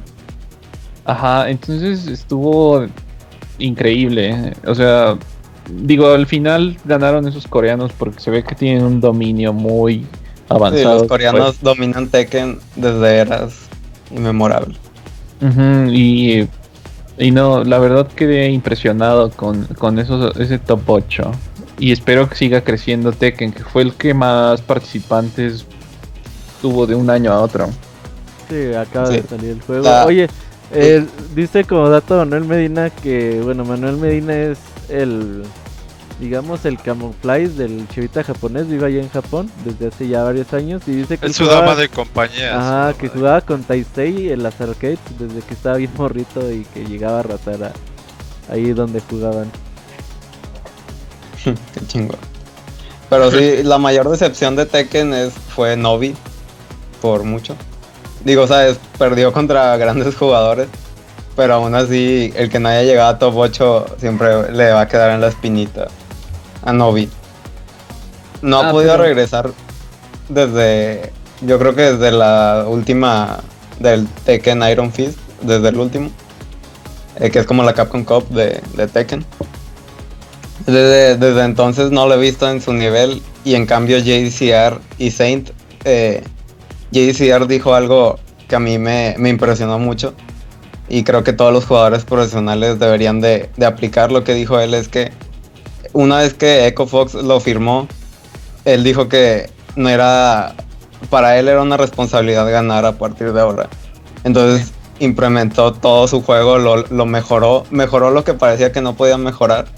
Y para mí eso eh, tiene mucho significado porque significa que, que los coreanos yo creo que tienen un nivel de compromiso aún mayor que, que cualquier otro japonés o, o De hecho, se me hace curioso que lo menciones porque, o sea, no solo la final fue entre ellos dos miembros de EcoFox, o sea, que además son muy buenos amigos, o sea, se muchos le dicen que son los, los dioses del Tekken porque, o llevan mucho tiempo jugando y de hecho juegan juntos mucho tiempo, entrenan, etcétera.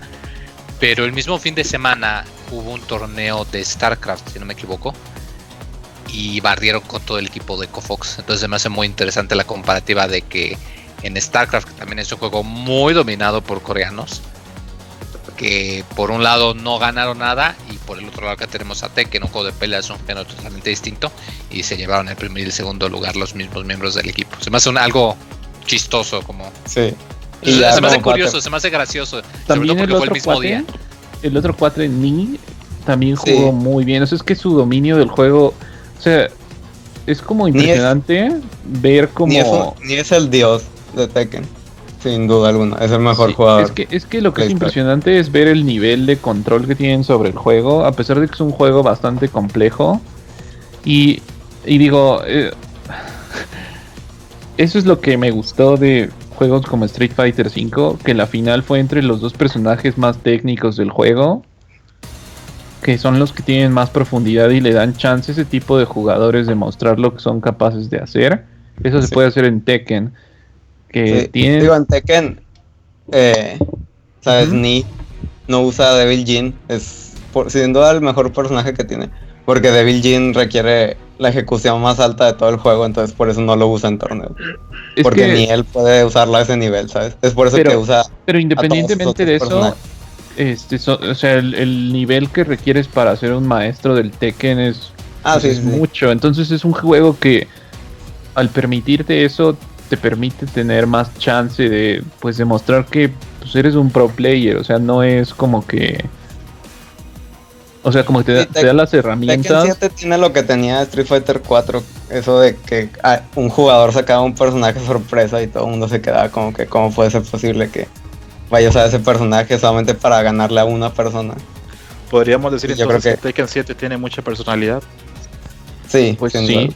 Que es lo que, lo que permitía Street Fighter 4 que se dice que el 5 no tiene, que es que usted pueda darle su toque o su estilo a un personaje y puedas tener más personalidad a la, hora, a la hora de jugar, que se dice que Street Fighter 5 no lo tiene, que es muy genérico. Además Eso- de que aquí puedes poner a Akuma vestido de luchador de sumo con una pieza No gigante. pinche naco, muy no mames. Lo que sigue es Street Fighter 5 porque no Sí. sé qué más falta. Ah, Sí, ok, sí, sí. porque creo que me voy a tener que ir un poco antes. Sirve que doy No, mi comentario. háblanos, háblanos. No, ya vamos a. Ya, de hecho, cortamos Tekken y ya empezamos a hablar de Street Fighter. Dale. Ah, ok, pues ya para introducir ese tema, este, a mí me dio, me dio mucho gusto que ganara Tokido, es mi jugador favorito. Y este, eh, se están riendo porque a lo largo del sábado subí un tweet muy estúpido en el que decía que si Tokido, si Tokido era campeón iba a comprar 10 veces Street Fighter 5. Entonces, antes de hablar de esto, mi razón por la que digo eso es porque mm, digamos que soy gran fan de Street Fighter. Y Street Fighter 5 pues ha sido una decepción un poco grande para mí. Y digamos que en la comunidad, por ejemplo, de los de los que juegan competitivamente aquí en México, he escuchado varias personas que me dicen que no lo disfrutan. La razón es esa, como dices, Croto, que es muy simple, no tiene tanta personalidad como el Street Fighter 4, el Street Fighter 3, como que los personajes son muy genéricos.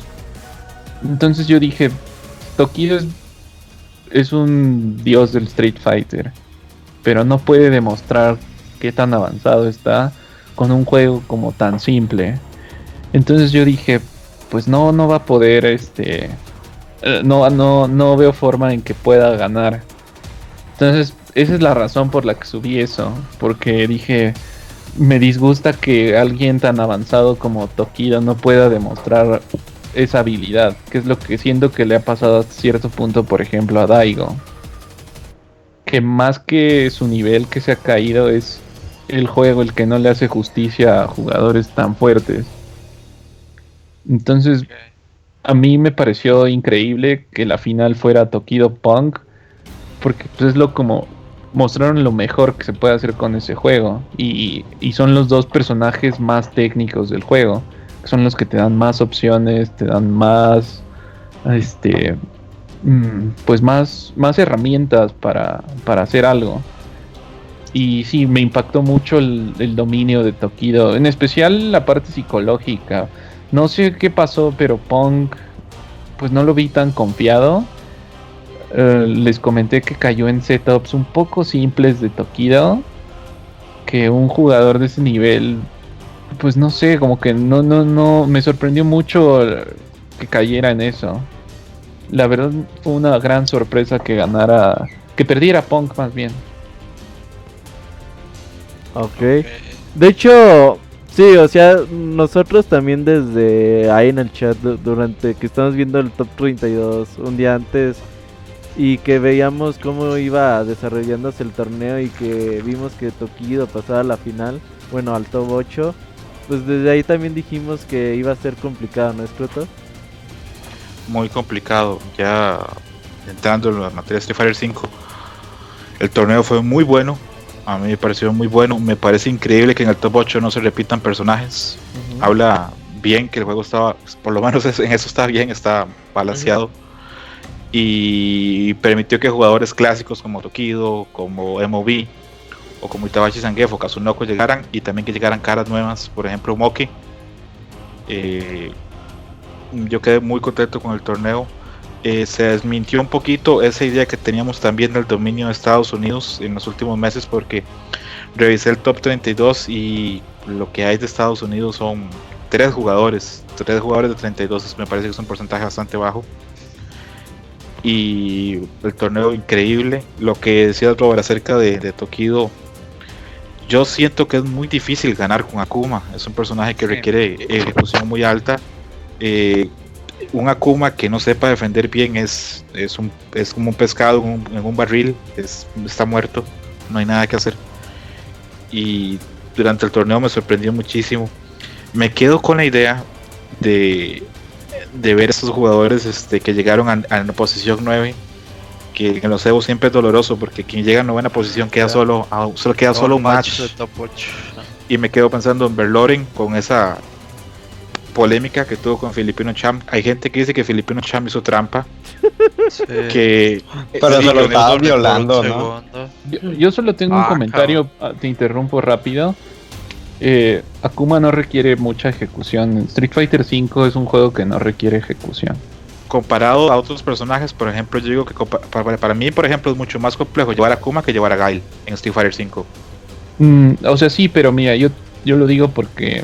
Ah, comparado a otros Street Fighter, no. Comparado, comparado a muchos juegos de pelea, es como el juego más sencillo de, en ejecución. en, eso estamos, en eso estamos claros. Yo lo que comento es dentro de Street Fighter 5. Obviamente, si hablamos de ejecución, hablaríamos de Jung en Street Fighter 3, 3 Strike, se necesitaba muchísima. Pero no, dentro, me parece a mí que dentro de Street Fighter 5 lo más complejo, en mi opinión, de llevar sería Akuma y Uki. En mi opinión. Pero sí, obviamente si lo comparamos con otros juegos, es más, lo comparamos con el mismo Guilty Gear y me parece que es un juego bastante sencillo a la hora de ejecución.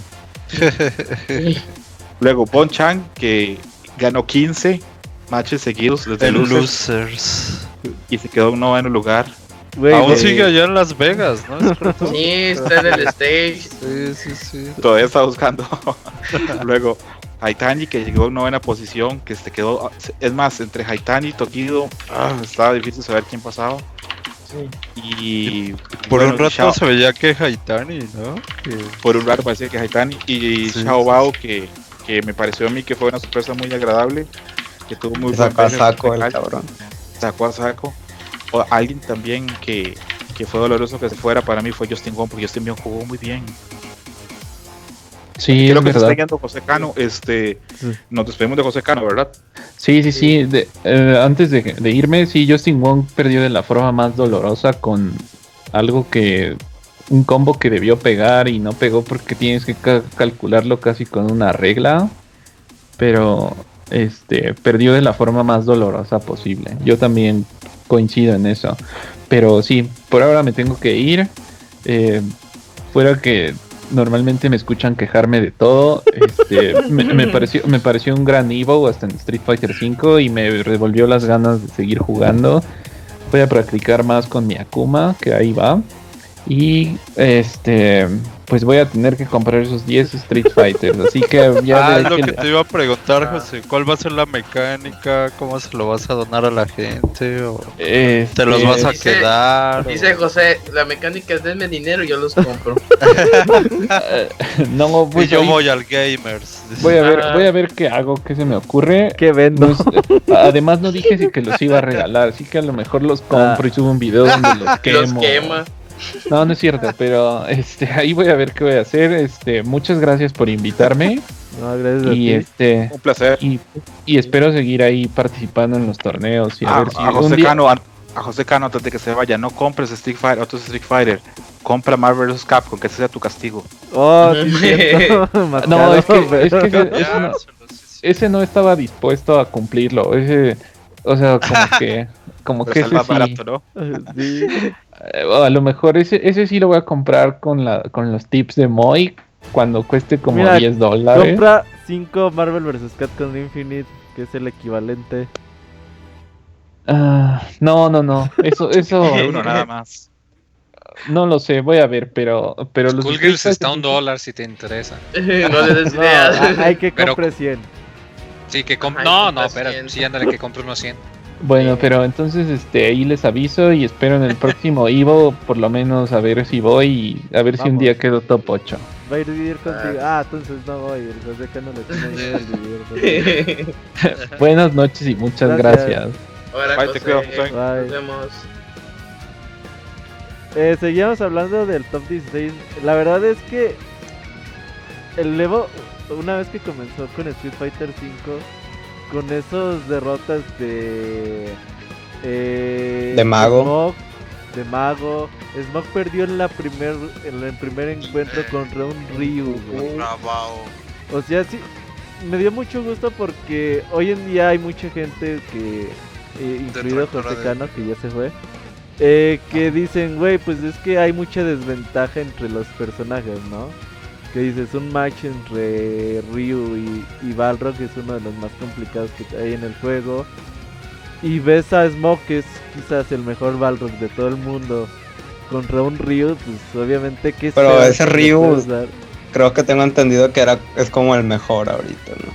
Pues Sí, No. es, es muy buen Ryu es muy Ah, buen Ryu. No, sé, no sé si el mejor pero No fue en, random. pro, bueno. en Pro Player, sí, sí es, si no es el primero, es el segundo.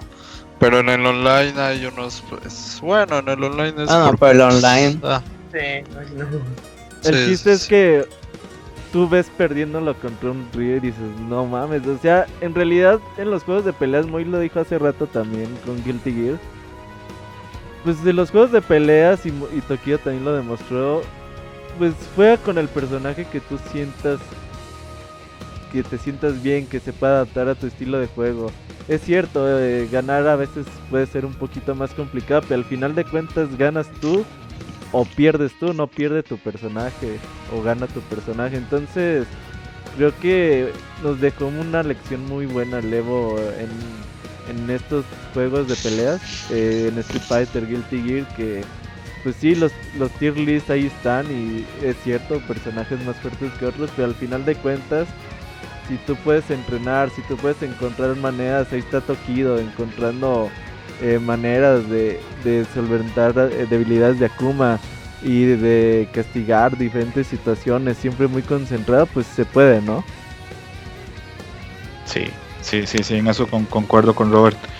Y ya como para terminar la lista honrosa de los que estuvieron cerquita pero no llegaron, estuvo Saco que estuvo muy cerca. Oh, sí, qué triste. Estuvo Dark Yegua que jugó increíble. Yo Dark Yegua lo tenía en muy mal concepto. Filipino Champ siempre se burla que, que Dark Yegua va a las Capcom Con a pasear. Pero ¿cómo, Y- le, ¿cómo le hace para ir a tantos torneos? Es Sí, eso, eso está extraño porque Dark Yegua ha ido- va a Polonia, va a Colombia, va a China, ¿Quién va a Brasil, va a Estados Unidos. Eh, Es- Panda TV. Ajá, ándale. Pero antes Eh, de eso también El iba. chavita, el chavita. An- antes de eso también iba a todos lados. Es, no sé, está extraño soy Dark Yegua. Y el último que quedó cerca ahí también fue- Wolfram. Que cuando le veías la cara a Wolfram cuando perdió el match, porque quedó fuera del Evo, era un poema. Se le veía una tristeza enorme. Claro, tenía buenas. Sí. Tenía muchas esperanzas de llegar lejos.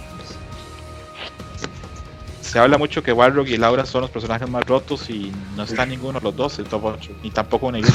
De hecho, si revisas Capcom Pro Tour completo, creo que nada más en el CEO en- llegó Smoke a top 8 y ya el Balrog.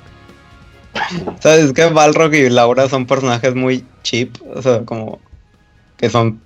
O sea, puro truco. ¿Baratos? No sé cómo decirlo. Sí, de trucos. O sea, ¿sabes? Y, y si, si juegas el match tranquilo, es difícil porque una vez que ves que Laura te agarra con un mix-up que no tiene sentido, pierdes el como la estabilidad mental y es como que te enojas y empiezas a hacer cosas que no debes de hacer. Hay buenos Entonces, si juegas tranquilo. Mika, así de que Sí, todo sí, pensaba que era exacto. invencible y pues ya se supieron cómo ya tienen Micas. hay buenos O sea, el punto es jugar tranquilo, Balrog. Sí. Ahora ese Robert. Que hay buenos counter picks en contra de Balrog. Ahí está el Pero Chelsea el- que, que juega Pero también-.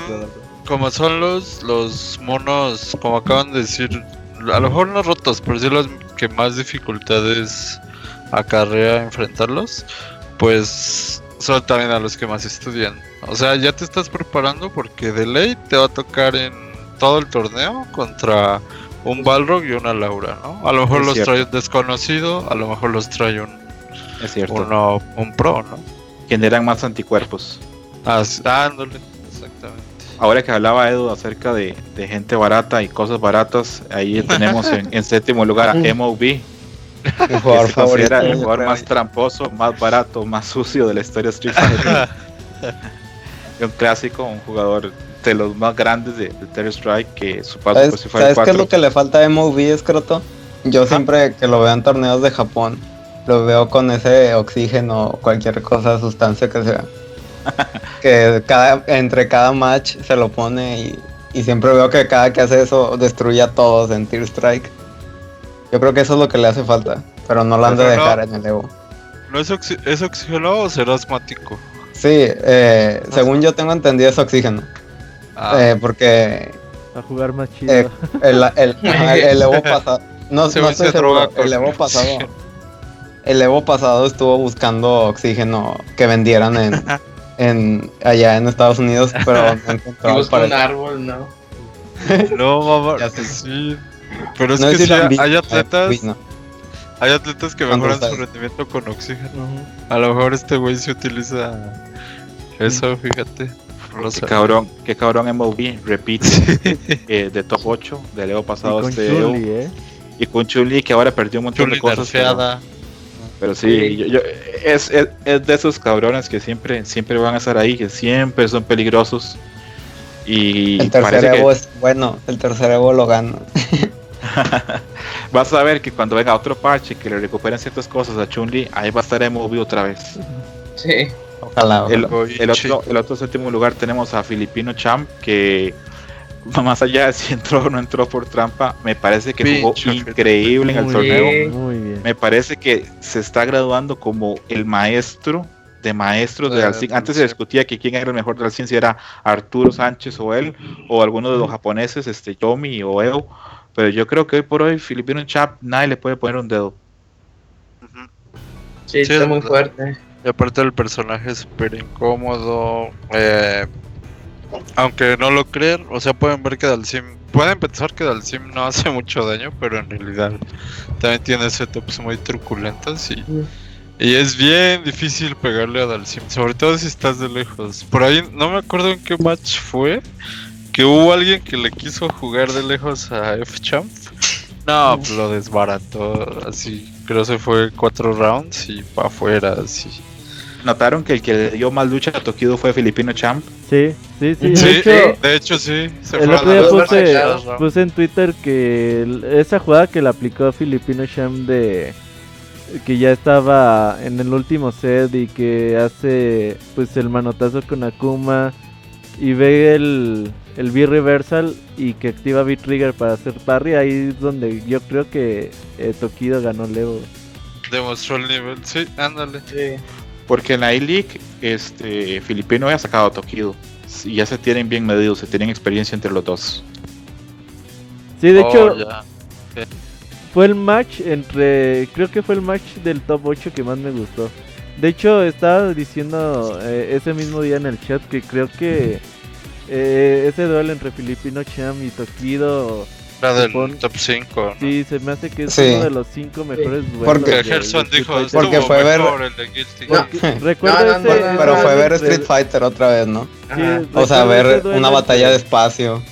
Entre Daigo y, y Saco en. ¿Dónde fue? La Capcom Cup. Campo También Copas, fue sí. buenísimo Ajá, el la duelo pasada. y, y recuerdo este de... También Tokido recuerdo el de contra Tokido Infiltration. Infiltration en CO. En, creo Oh, que es sí, de los, es verdad. tres, Sí, también excelente. de los tres excelentes duelos más cabrones que ha habido en Street Fighter 5 en, en lo que llevamos, ¿no? Sí. Así Sí. es. Luego en, Pero en el- quinto lugar, te- perdón. No, es que. eh, nada más para que no se fuera la idea. eh, yo siento que Tokido ganó, pero en el match contra Itazan, Robert. No contra. No, no. Tokido se la tuvo que rifar en todo. Nada más No, al, que al que barrió fue a Kazunoko, güey. Pero en los Sí, demás le costó un huevo y la mitad del otro, güey. En quinto, en quinto lugar está Knuckle Doo con, con su Gail, esta vez no usó a Mika. Y de Knuckle Doo, Ah. muy buen torneo. Mm, Vemos que ya lo han estudiado, que sigue siendo una super amenaza, pero que ya, ya, ya se ha estudiado más el match contra Gail. Me sorprendió muchísimo, pero muchísimo. Ay, bueno, eso, eso Kazu- eso con Kazunoko no, no me sorprendió porque supongo que él pensó que era una buena idea, que no lo fue. Y me, me- me sorprendió mucho lo fácil que hizo ver Tokido sacar al, al Gail de Knuckle Doo. Sí. Y con Akuma, güey. Es que, no mames, qué mal match es Gail versus Akuma. Ajá. Y este güey lo Pero hizo. yo creo que. Yo creo que. O sea, lo que hizo diferente de Tokido a otros es que por fin se pudo hacer. O sea, ¿sabes? se acercó siempre a Knuckle Doo. No, no lo dejó de presionar ni un segundo, ¿sabes? Incluso cuando Knuckle Doo lo castigaba, Tokido no demostraba miedo a eso. Y yo creo que eso fue lo que lo hizo ganar. Porque todo el mundo cuando juega contra un Gail, lo primero que haces es como que intentar hacer espacio o algo así. En- Y encontrar ese es el espacio peor error. Sí, sí no, ahí, ahí súper bien apuntado lo de Edu porque. Y así le este, ganó a Punk también. Sí, exactamente. Punk dice que Knuckle Doo, su defensa en sí, cuando lo presionan, no es tan fuerte porque la gente no se, no se acostumbró a presionarlo. Y Tokido lo tenía muy claro, desde el momento uno lo presionó y lo hizo ver, pues no mal. Hablar algo de Knuckle Doo que eh, Carlos Cardena me pidió que hablara en, en Twitter, que Knuckle Doo patrocinó a Ah, un es montón de jugadores Master para el Evo. Junior. Este patrocinó un montón de jugadores para este Evo, patrocinó a un jugador francés, dos jugadores americanos y patrocinó también a un japonés que se, eh, se llama Yamada Taro, que es muy famoso porque tiene una, una Chun-Li roja que, que es este un jugador más, creo que qué nivel tiene, no sé qué nivel tiene. Es Master. Es Master, ok. Fue la primer Chun-Li Master llamada Taro. Y entonces, este, bien por No Cool Do que, que tiene claro sus orígenes humildes, entonces está ayudando a otros jugadores que no tienen posibilidades de viajar para que vayan a otros torneos. No, y- Caldo, patrocíname. Ahora, de pedirle a No, güey, le vas a quedar a deber, no mames. Sí, no, Prometo pagar ganar la el Leo no, con Ryu, prometo ganarlo con Ryu.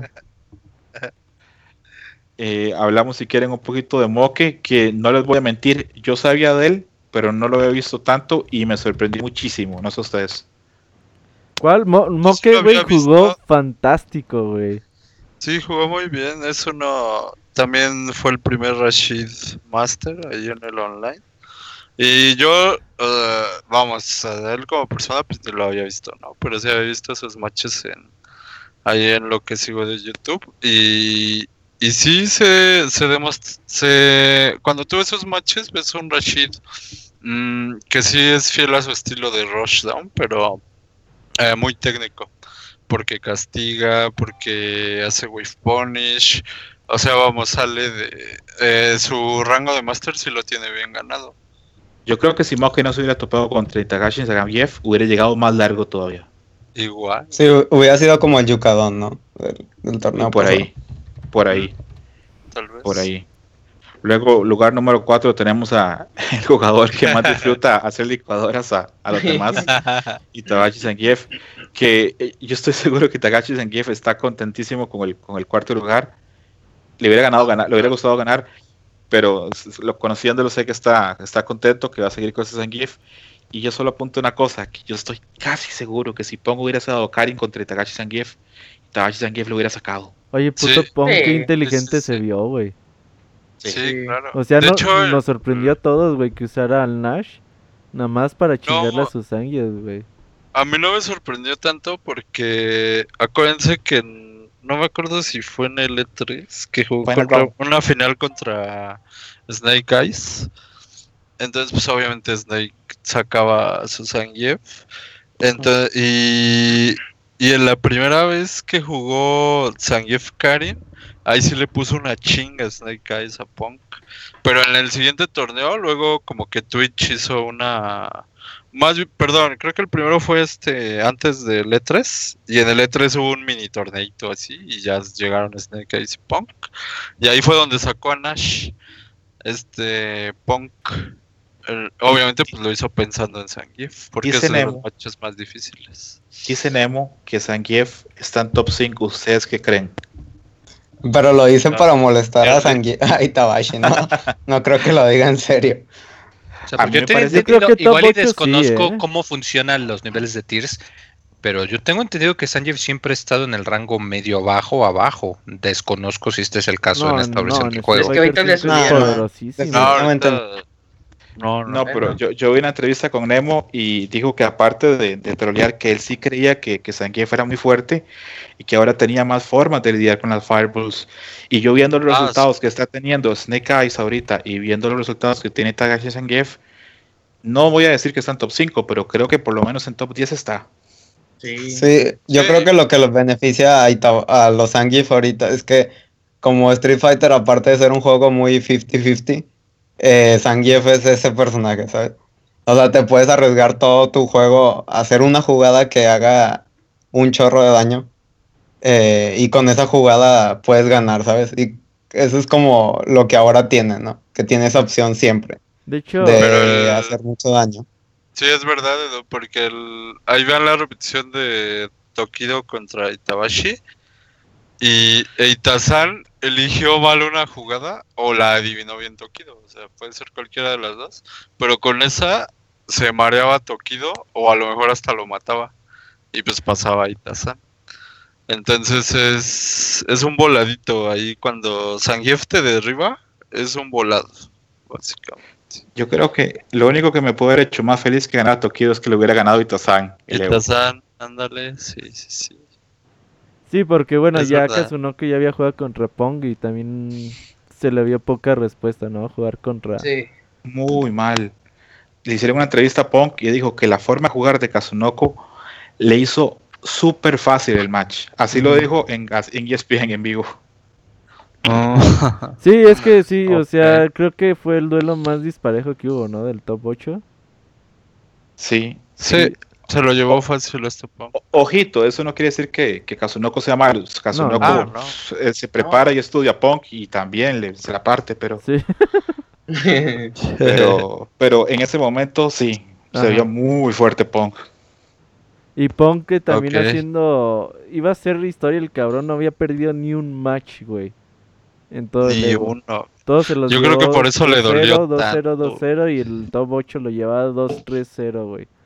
Inclusive Oye, pero fueron dos. Antes de eso, qué miedo fue ver ese match. Bueno, al menos a mí, o sea, antes de que pasara, qué miedo Ah. fue ver ese match de Kazunoko contra Tokido. O sea, yo horror. estaba viendo a Kazunoko ganar ese Oh, match sí. y perder contra Punk.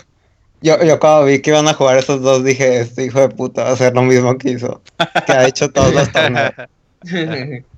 Si Kazunoko es especialista en, en torneos que parecen que ya están listos en complicarlos por su forma de jugar. Algo interesante de verdad. esto Kazunoko que apuntemos es eso que le pasó, que le obligaron a cambiar el traje de Kami para que no se le viera las nalgas a Kami. Sí, Ah, sí. Eso está, está curioso. estaba en cadena nacional por ESPN y las Ajá. ahí las estaba infringiendo este alguna regla, ¿no? El, ¿Tú crees que eso lo desconcentró? Yo digo que sí. Le rompió su Eh. ritmo. Ajá, por no verle las nalgas. Ajá, por eso. No, no, güey, no, obvio no. No, pues es que te interrumpen, o sea, te sacan de tu... Fíjate que más que eso, yo quisiera creer, estás. no creo, porque son jugadores de muy alto nivel, Ajá. pero No, tengo entendido tú, que hasta cierto punto, cuando son personajes que no solo le cambia el color, sino que le cambia el atuendo, Ajá. puede afectarte si estás acostumbrado, especialmente porque comparas el atuendo de Kami, que es un leotardo, o sea, ves la silueta del personaje fija, mientras que el del traje de noche, ves que la tela como que se mueve alrededor del modelo. Entonces digo, no digo que haya pasado, pero te creo más fácil que quizás le pudo haber afectado un poquito el ver el modelo que no, o sea, no vaya la silueta de su modelo tan firmemente como cuando estaba usando el leotardo a que le hayan roto el ritmo. Es como cuando te ponen un mirror match, güey, y el otro personaje usa el mismo color que tú siempre usas, güey. Ujú. Y dices, verga. Y sí te llegas a confundir, ¿eh? Ok. Yo creo que vamos a ver a Kazunoko fuerte durante el resto de Street Fighter 5. Si por ahí apareciera Jun, que no creo que aparezca Jun Mm, próximamente, te- ni ah, siquiera en bueno, temporada sí. 3. No, no creo que, si aparece, no creo que le den el dive kick. No, pero si apareciera. Sí, sí, porque si no tiene live no tiene nada. Ibuki, Ibuki no tiene su command grab. Pero tiene Ah, otras herramientas. Sí, pero tiene otros. No, pero tiene bombitas. Pero es otro personaje, Alguien, alguien en, en Japón tendría que decirle a, a, a Kazunoko que aprenda también Rashid. Que un jugador Mm, con esa presión, ser. con esa aceleración, con ese rushdown, tiene que tener un Rashid ahí de, de su bolsillo. Sí, Pero- de hecho le bueno podría quedar muy bien al estilo de Kazunoko o Rashid. Ujú. Claro. Ujú. Igual es Xiaohai, que es más o menos. Igual a Shaohai. Igual a Ujú. Shaohai. Hablamos de Pong, que hizo todo bien hasta el final. Es que más bien Tokido hizo las cosas dos veces mejor que él, ¿no? Porque también Pong jugó a un nivel extremo, pero am- para mí él cometió un, un error que fue muy simple. Vean los dos primeros matches y cuando Tokido hacía Demon Flip, eh, la manera de contrarrestarlo era eh, a- avanzar hacia adelante. No, no, no. De hecho no usaba ni Tenko ni ex Risenja.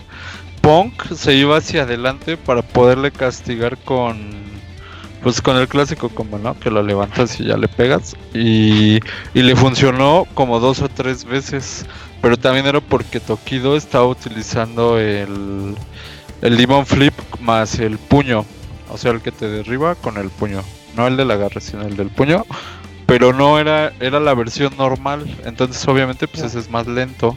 Sí le daba chance de hacer eso. Y Tokido no lo hizo como que lo hacía en momentos muy puntuales, pero ya hacía el EX y el de la patada, o sea, el de donde hace la dive, la dive kick. Y con eso, le, ese es el setup al que se refería este José, de que era muy básico y que le entraba punk. A mí, a mí el que se me hacía muy básico era cada vez que lo tiraba y le tiraba el, el EX El con, o sea, que Ah, la- sí, se ve los, los Hadouken siempre le entraba. Y, ¿sabes? Ese setup lo conoces desde Street Fighter 4. ¿Sabes? No sé, al menos tienes Pero el reflejo de bloquearlo para mí. Pero es difícil de Bueno. bloquearlo. O sea, no sé Sí. si es porque yo jugué mucho Street Fighter 4. Pero es como que veo ese setup y es como que es un setup que Infiltration lo hizo un millón de veces y que ya no le funcionaba Infiltration y por eso ya no usaba Kuma. Ok. Pero ese yo cómo se bloquea hacia adelante, o- normal o hacia atrás. O sea, O- depende a qué dirección vayas. O sea, es como No, es está cabrón. Sí. Yo creo que mentalmente eh, Tokido lo rompió. También Ajá. lo rompió. Sí, su sí. concentración estuvo muy cabrona. Sí, porque se- se- ahí, se, ahí se dio cuenta, oh, Pong es un jugador increíble y tiene un talento increíble, pero la experiencia no se compra. Y yo creo que Tokido sabía que si ponía un poquito en dificultades a Pong, la presión para Pong iba a ser enorme y lo iba a quebrar. Y algunas cosas, por ejemplo, los jugadores japoneses casi nunca hacen towns. Y que exactamente, que Tokido haga el town, que Tokido haga este el, el ataque del Demon. Hizo Sí, o ciertas sea, cosas. eso, eso del ataque del Demon, ahí claramente fue para mandarle el mensaje. O sea, él ya sabía Sí. desde ese momento. Tú Sí. te das cuenta cuando, eh, se- cuando empieza a. Cuando ya a estaba darle muy la débil. vuelta. Y que de hecho hasta los comentaristas lo dijeron. Y de hecho que uno creo que tú también lo acabas de comentar ahorita. Que cuando es un match largo, no siempre, pero normalmente le beneficia al veterano. Porque el que es novato, o sea, está en un lugar nuevo, las luces, la presión de estar en el final, como lo comentamos, de que igual ya está él mismo estaba consciente de que llevaba invicto hasta llegar hasta esa final. Y que normalmente cuando es un match largo, eso le suele favorecer al veterano porque ya sabe qué hacer y en situaciones de presión puede tener más consistencia. Y eh, qué bueno que lo comentas porque yo creo que él mismo se dio cuenta y cuando tú ves que hace el town, cuando ves que hace el, el, el Raging Demon, de que él ya sabía que, que, que- que- que lo podía hacer, o sea, ya, ya sabía qué es lo que tenía que hacer. Les tengo una pregunta, a ver si, si, si concuerdan conmigo. ¿Cierto o no que todos sabemos que cuando pasó el reset, que Tokido lo iba a ganar? Sí, Sí, E- es ese es el momento. En cuanto ocurre el reset, tú te das cuenta que hasta en el mismo estilo de juego lo empieza a dominar totalmente. Y Sí, pero aparte, cuando sabes la historia detrás de que eh, Tokido jugó contra Punk y Punk le ganó, o digo, Tokido le ganó a Punk, creo que de las 10 match, 10 y Punk ganó una. ¿Sabes? Es Ajá. como que sabe, sabías desde entonces que, que a lo mejor es un mal macho para el Akuma. O quizá Tokido, No. incluso. Más bien ¿Sabes? es Tokido. Incluso yo creo que ahí ya Punk, después del reset, ya empieza a jugar hasta contra sí mismo. Porque es cierto, hay setups de Akuma muy sencillos. Creo que son tan sencillos que el mismo explica- esperaba cosas más complejas. Sí, igual y se lo sacó de onda. Y Tokido lo sabía. Puede ser. Porque los estuvo usando una y otra y otra vez. Cuando se dio cuenta de que estaban funcionando, no lo dejó descansar de Pero- y todos entraron, o sea, eso fue. No los contrarrestó. Sí, yo creo que cuando ya pasó el reset, cuando ya vimos, incluso cuando ya cuando ya se había conectado el, el- el quinto el quinto match que, que lo ganó por medio del, del Rolling Demon, yo pensé esto ya se acabó, Sí, Porque- ya se acabó. Sí. porque a nivel mental, a pesar de que Pong probablemente intentara poner ahí su cara y su concentración lo más que podía, ya por dentro se veía que, que estaba, estaba roto. Y es normal, hablamos que es su primer Evo. Oye, pero el también Pong cometió errores básicos, ¿no? O sea, si tú ves a que si el pase a top 8 Filipino Champ lo está peleando desconectando el arcade stick, o sea, Pong agarraba y luego luego pum, vámonos al siguiente match y el ahorita lo comentaba yo en el chat este Manuel Medina que salió en en Topanga TV este Tokido que hasta él se ve sorprendido de que Punk, o sea, quería en caliente, órale, de una vez.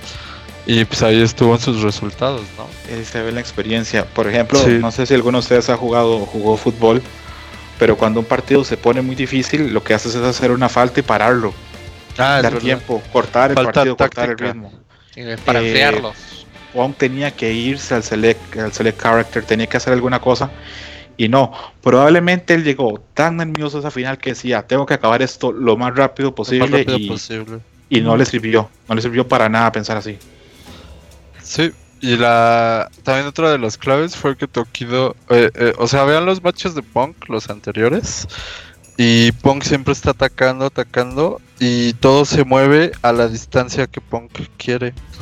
Entonces, eh, o sea, Punk te derriba, te obliga a poner otra vez defensa cuando te levantas, y de ahí te vuelve a, a atacar. Pero entonces Tokido siempre le restringía el segundo ataque o el tercero, porque Punk no deja de tirar, o sea, Punk está tire y tire y tire golpes. Obviamente pues sí sabe cómo meterlos, ¿no?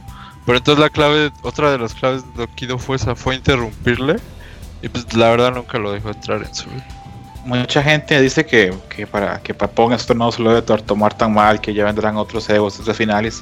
Ajá. Y yo no soy tan partidario de esa idea, porque hemos visto Evos donde ha llegado gente a finales y luego su personaje es nerfeado o pasan muchas razones, su vida cambia, tiene que usar esas prioridades y nunca vuelven, nunca vuelven al Evo. o se Lo vemos- casan, escroto. Porque Se ves casan, que dicen que ese- se casan y ya valió. Tienen tus superpoderes. sí, sí. Ya valió. Eh, Nos que han lo- dicho Que lo, di- que a un amigo le Que- pasó. que lo diga yo, que ya no sé ni conectar el stick ya. Eh, pero por ejemplo, pensamos en la TIF. La TIF estuvo en la final del 2011. ¿Quién se acuerda de él? Nadie. no. Entonces, no hay ninguna garantía. Tal vez hablamos de un Pong, va a ser un nuevo Cultu y vamos a tener los 10 años más en torneos. Tal vez no lo volvamos a ver en una final de Evo. Por eso, Es yo entiendo que le duele mucho y debe pesarle, pero esperemos que siga. A mí algo que me gusta mucho de Pong es que no está limitado a Kami. Yo he visto a Pong jugar con otros personajes y juega excelente. Una vez lo vi encarar a Kebrat y le dijo, yo puedo usar a Kami y ganarle a tu Kami. Y lo hizo varias veces. Yo creo que Pong sí lo vamos a seguir viendo, ¿eh? O sea, no creo que sea... Por ejemplo, L.A. Joe del año pasado y dije, güey, pues llegó al top 8, pero este güey no lo volvemos a ver en, en Sí, top ese 32 güey. en Evo, güey. Y con Era Pong, la cebra, güey. y con Pong creo que sí, ¿eh? Pong creo que va a seguir dando, incluso desde ya, güey, te lo pongo para top 8 de Catcon Cup. Ah, no, sí. Sí, sí, Sí, no, eso sí. sí, sí, sin duda, Sí. sin duda. Sin duda, no, y tiene un talento enorme, tiene 18 años. Ajá, eres el más, era el más pequeño, ¿no? Y en top 8. Es, tiene un talento enorme. Ah, no, aparte de Moque, Moque era más chico. güey. Moque parecía 14. Sí. Bien, e- Es interesante ver eso, que ya a pesar de que hemos experimentado, también ya en el top 8 vemos jugadores muy jóvenes como Pong, como Pong y Moki. Y no, Kuldu, Sí, eso quiere decir que la, nueva generación ya está llegando a Street Fighter 5. sí, sí. sí. Y van a seguir llegando, ¿eh? Van a seguir llegando eh, más jugadores porque el juego Por es ahí- accesible y mucha gente eh, le está entrando. ¿Qué dices, otro- Por ahí, que Pixelania tiene por ahí a un chavo que se llama Roberto, ¿no? De 14 Ajá. años. nada, nada más espera patrocinio. Nada más que es güey. ¿no? ah, sí, también es medio puto. yo, yo sigo creyendo que el Moy va a ganar ahora Black Blue Cross, Cross Tag en el 2018. Güey, no mames, ni digas nada porque te piano. dormirías, te dormirías en el Evo viendo jugar a Moy. El otro día, como, como anécdota, güey, cuando vino Gerson a Aguascalientes, vino Moy a, a, a- a la casa, güey, y pues pónganse a jugar. Guilty Gear, cabrones. Y yo hago Mientras- streaming. Y Entonces hice el streaming, desnudo y no, güey, no mames, me dormí, güey, viéndolos jugar. Son el peor espectáculo que hay en la vida. Estos ¿Quién cabrones. quién es el narrador? Ahí estamos. Ya no escuchaba el silencio, volteaba y ya se está durmiendo Roberto. Y al Ay, final acabó, acabó llorando como James Chen, el Robert. Sí. Oye, ¿por, por qué lloró Shen? Por De la emoción. La emoción de Tokido. Sí, Porque o sea, siempre lo hace.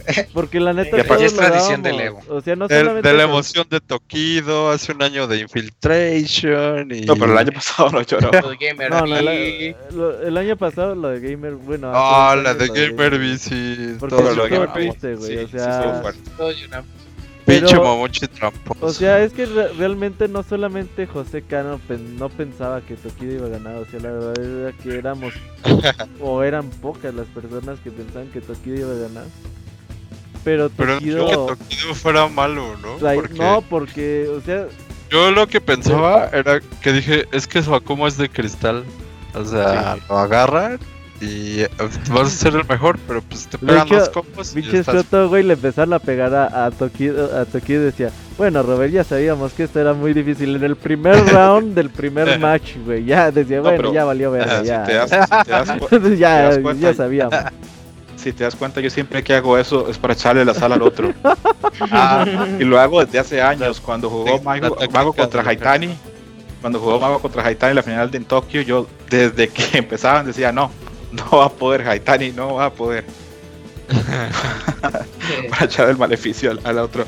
Ah, no, Eh, interesante y para mencionar que también me, me- alguien me comentó por ahí que, que por qué este Tokido agradeció a Mago eh, al final de ganar el torneo. Bueno, Mago es uno de los Que grandísimos jugadores. Ajá. Uno de los grandísimos jugadores que tiene Street Fighter de los últimos dos iteraciones. Y aparte de ser un gran Street Fighter es, podríamos decir que, que el mejor amigo de Tokido, porque siempre andan juntos. O tal vez algo más, no sabemos. pero pero este es el jugador japonés que probablemente tenga la mejor Karin entonces Tokido tiene súper claro el match contra Karin en cambio yo no sé qué tanto puede entrenar qué otra qué Akuma hay en eh, Estados Unidos contra el que pueda este, entrenar a ese nivel Snake Eyes. Samurai Ah, ¿no? cabrón. No, no creo. mejor todavía Snake Eyes. Yo creo que ni Snake ni Samurai está al nivel de Tokido Ah, no, no, al nivel de Ah, no, no, no. no. Pero algo, digo, una Algo copia bueno, genérica, ¿no? pues, sería- entonces Roberto hablando- dice que él se propone. yo creo que Tokido debe ser la persona en el mundo que tiene más experiencia contra Karin porque si juega todos los días Con Mago. con Mago y sabemos que Tokido No. para torneo entrena 8 horas diarias, pues tiene que tener una experiencia increíble contra Karin. Y sin embargo, en el top 8, bueno, antes de, le ganó en Winners de Pong 2-0 a Tokido. Y convincente. Ajá. Sí, sí, sí. Eso, eso también es cierto. Pero la verdad es que. De, de hecho, estaba leyendo un artículo de quién, de Use Gamers o no me acuerdo quién, que decía que el top 8 de Street Fighter 5 fue como ver una película de Rocky, güey.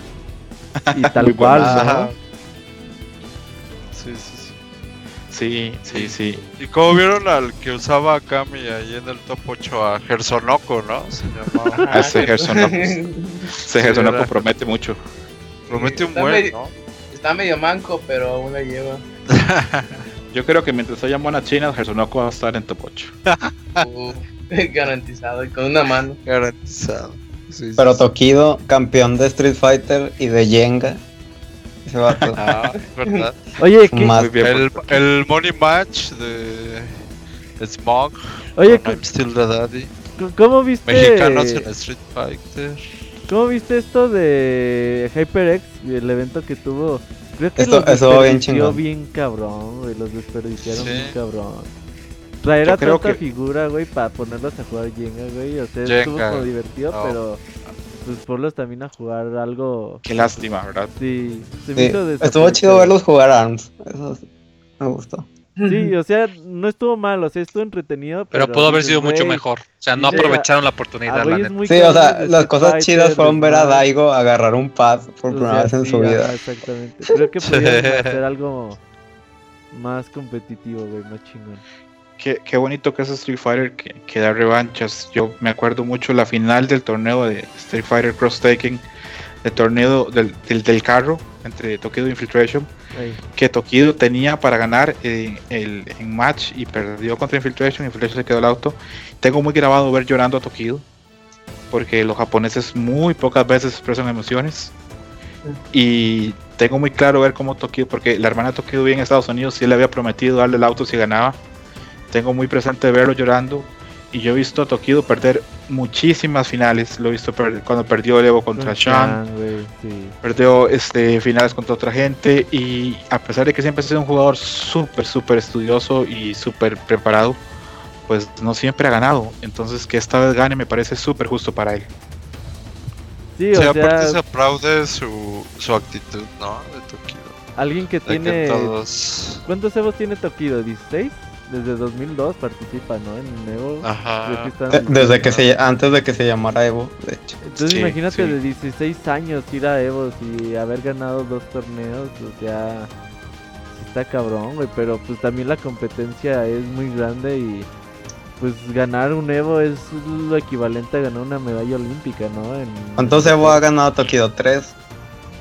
Creo Más. que ha ganado 3, pero ha estado 8, ha estado 15 veces en top 8, Ajá. que ya es bastante decir. Sí, claro. O sea, es que está constante. muy, muy, muy cabrón. O sea, por ejemplo, Ok. Moy decía el otro día que es que en Street Fighter siempre son los mismos y pues no es cierto. O sea, No, si, si hay güeyes en un rango de. No, yo decía que en 32, Marvel, que Chris G siempre era el mismo que acababa decías en casi Street casi. Fighter. Marvel Fighter, dice. O sea, si hay un rango de 32, Sí. 64 jugadores que sí son diferentes al resto que hay. Pero una vez que ya llegas al top 8, ya las caras son nuevas normalmente. Es que no es fácil. emocionante del top 8. Oigan, ¿y quién fue su decepción? ¿A quién apoyaban así? Yo, por ejemplo, Ah. la mía fue Bonchan. Mi mayor Pero Bonchan decepción llegó fue quinta. Bonchan no, fue- no mames, Y- Bonchan se rifó. No, muy Bonchan se rifó. No, no, o sea, sí se rifó, pero. Pues Ma- esperabas bueno, en más bien cuando lo sacaron, yo dije, ah, no, Ah, ese era. tú lo quieres de, de campeón. Güey, pues Sí, top dices, 8, yo como bueno, que más arriba. Sí. nadie le atinó al puto top 8 más que a Punk y a Knuckle Dude. Ya, Duke. ajá. No, es, está, es- es muy difícil igual acertar un top 8. A mí me sorprendió muchísimo que Shang no quedó ni siquiera en top 16. Eh, lo Sí. echaron en top 32. así. Pero eso comprueba una vez que hombre con mujer no puede competir en Street Fighter. Eh, Mi mayor decepción fue MOV otra vez. Porque, no mames, llegó a top 8 otra vez. Y otra vez perdió en el primer match, casi casi. Fíjate que Lo ese mismo güey, que el año pasado. El feo. Evo V hizo la jugada que más me gustó del Evo. Cuando le hizo el agarre a Moke. Ahí en Sí, la... Todo cierto. ah, sí. Eso fue una genialidad. Yo dije, nah, no mames, ese güey vive en las maquinitas. casi. Nada, Edo, pero ahí puedes, ahí, ahí puedes tener, digamos, un, un poquito de, de consuelo en que no sé si en un año vamos a ver tus jugadores, pero te garantizo que en un año iba a estar MOV otra vez. El tercero es el bueno. Eh, a ver. ¿Tú, Robert, quién te decepcionó? Eh, ¿Nadie o qué? Creo que Nemo esperaba. que Alex llegara- Valle. Güey, mira, yo. Oye, Nemo cuando destruyó a este vato que usaba Ryu. ¿a qué bueno. Al que le ganó a a. Bao, ¿no? ¿no? A Bao. No, a, a un jugador eh, clásico de Estados Unidos, no me acuerdo cómo Ah, se llama. Shoy. Sí, que lo Uh. destruyó completamente. Pero de vergüenza fue No eso, ¿verdad? Yo, Sí, yo apoyaba Fue de las mejores Shoy, cosas güey. que he visto en este Ah, sí, es cierto. Que hasta el Robert estaba llorando ahí. en el- Güey, neta, es que nomás vi como a dos ríos, güey, en el puto torneo. Dije, ay, güey, un río. Y uno ganó, otro perdió, pues ni pedo. Eh, y ese duelo entre Daigo y Justin Wong también me gustó mucho, eh. Oh, estuvo Güey, bueno. este El de castigo Daigo que le hizo. Haitani también estuvo bueno. Sí, ese castigo que le hizo. Justin oh, Wong, Justin con el que con pinche overhead, no mames. Pero fíjate que si ves streams de Daigo, siempre lo utiliza para ganar el round. O sea, cuando está así cerradito. Güey, pero Entonces- castigar con un critical arrow No, no, overhead, yo lo sé. esa fue la genialidad de Justin Wong, ¿no? Ajá. Pero de hecho también pudo haber criticado con un Tenko EX, pero bueno. El, o sea, ves los streams de Daigo y dices, a este cuate siempre cierra el round así. Entonces ahí le hizo bien, más bien ahí el que mordió el anzuelo fue Daigo porque Justin se agacha y se levanta luego luego. Y ahí le bloquea el overhead y sale. Ahí estuvo. Segundo Evo consecutivo que Justin Wong elimina a Daigo. Sí. Después del, Ojo que- del Justin is free. vale, Sí, viaje todo. sí. ¿Qué decías? Eh, que- no, iba a decir que, que bien que mal, yo en lo personal siento que concuerdo con José Cano que ya no está, que Street Fighter 5 no permite que ciertos jugadores como Sako o como Daigo puedan dar a veces del nivel o las cosas que tenían de Street Fighter anteriores. Pero yo veo que bien que mal, Daigo va subiendo nivel. Sí. Sí, se va acoplando. Güey, no se va llegaba acoplando. 32 y poco a poco está avanzando en los torneos. Yo también he visto eso, ¿eh? Y Ya creo que si le- creo que estuvo cerquita de ahí de pasar con, con Justin, tampoco estuvo tan lejos. Sí, Y creo que si hubiera pasado, creo que si hubiera pasado a Justin, ah, ese cabrón de Daigo llega largo. Sí, de hecho, ya en el ranking ya ahorita está calificable para la Capcom Cup. La Capcom Cup, sí. Entonces, antes no estaba ni en el lugar 50, güey. Entonces, Se poco a se- poco va subiendo, ¿eh? Se nos va a venir una Capcom Cup tremenda, ¿verdad? Ahora en diciembre. Sí, sí, sí. Sí. A ver quién sale con que escoge a Abigail en la Capcom Cup. Tokido dice, a ver, Eh, Tokido. Ah, ahora que usaría Abigail. El. Ah, ¿Vieron? eh, uno de los matches que más me gustó fue Kusanagi contra I'm Still Daddy. Estuvo Ah. muy bueno. No Oye, sé si lo Kusanagi, vi. y fue, creo, creo fue el mexicano que más lejos llegó en esta ocasión. No supe Fue qué lugar. top 17. Sí, güey. ¿A, a quién mandó a Losers? A. I'm Still the Daddy. Fue como que su, su victoria más sonada. Ah, I'm still daddy. Ajá. Te- Tengo una duda para Gerson. Gerson, ¿cómo se llama ese jugador de Guilty Gear que es muy famoso? Que no sé cómo se pronuncia el nombre. El que si lo leemos. si, lo- si leemos el, si leemos el nombre en español se diría Machau. ¿Cómo se Ah, se dice? bueno, yo digo Macabú. Macabú. Maca- Macabú. Ajá. Macabú, se dice Macabú. Ok, Macabú este, hace unos meses anunció que, que iba a empezar a competir en Street Fighter y quedó en 17 en ese torneo. O sea que se nota que, Oh, que en unos seis meses ya va a ser de considerar. Sí, es como es- Dogura, es muy ¿no? Que hizo bueno. un buen papel. Sí, es que el güey se adapta muy fácil a los juegos de pelea porque de la nada agarró persona y llegó, creo que lo ganó. O sea, el vato sí es muy bueno adaptándose. Es, es curioso porque también leí que, Ber, que Berloren, el, ese kami coreano que, que perdió contra, contra Filipino Champ, o perdió contra la desconexión de Filipino, nos vamos a quedar con, con- vamos a quedar con esto por siempre, que lloró muchísimo cuando no calificó top 8. Que tuvieron Sí, que sacarlo entre, que tuvieron que sacarlo entre mucha gente porque eh, sufrió muchísimo. Es que Porque yo creo que lo vio como una injusticia. Dice que en realidad que, sin- que él sintió que, que, que no fue lo suficientemente bueno para representar a Corea en el top 8. Oh, ya. Ah, O a lo sus mejor lo iban a fusilar, es corto, si no llegaba al Puede top ser. ocho. No, es porque es del Corea del Iba a Sur. llegar JC Army. A mí sí me decepcionó Infiltration. Ah, claro, sí. Pero Oye, pues regresó con la esposa. Es cierto que se casó, es cierto que todo lo demás, pero no sé, ni siquiera 33 Mínimo para alguien de ese nivel. Ajá. Y Monster los acababa de patrocinar a los dos y los dos no llegaron. No, oigan, ¿no vieron el? Bueno, ese es un dato ya más inútil. ¿No vieron el equipo DM? ¿De qué se trataba? No, no, no. O la maldición de Floe o algo así, ¿no? no ah, sí, dale, sí dale. lo vi. El match de Flow contra Infiltration. Una madriza que le pusieron al pobre Floe, pero... Güey, Wow, está bien bueno, cagado porque los desde una semana antes vio su, su bracket y le, le- le digo al Mr. Wiz, no mames, güey, ¿cómo me vas a poner contra Infiltration?" Fue a un torneo Eh, al año. y el pinche Infiltration le contestó, te quiero, ¿sabes qué chingados le puso? Pero Es que históricamente se sabe que cuando Flow juega contra Infiltration, incluso sus días buenos, Infiltration le ganaba muy fácil. Pues no mames. Flow dejó Street Fighter, ¿verdad? Ahora está concentrado solo en Guilty Gear.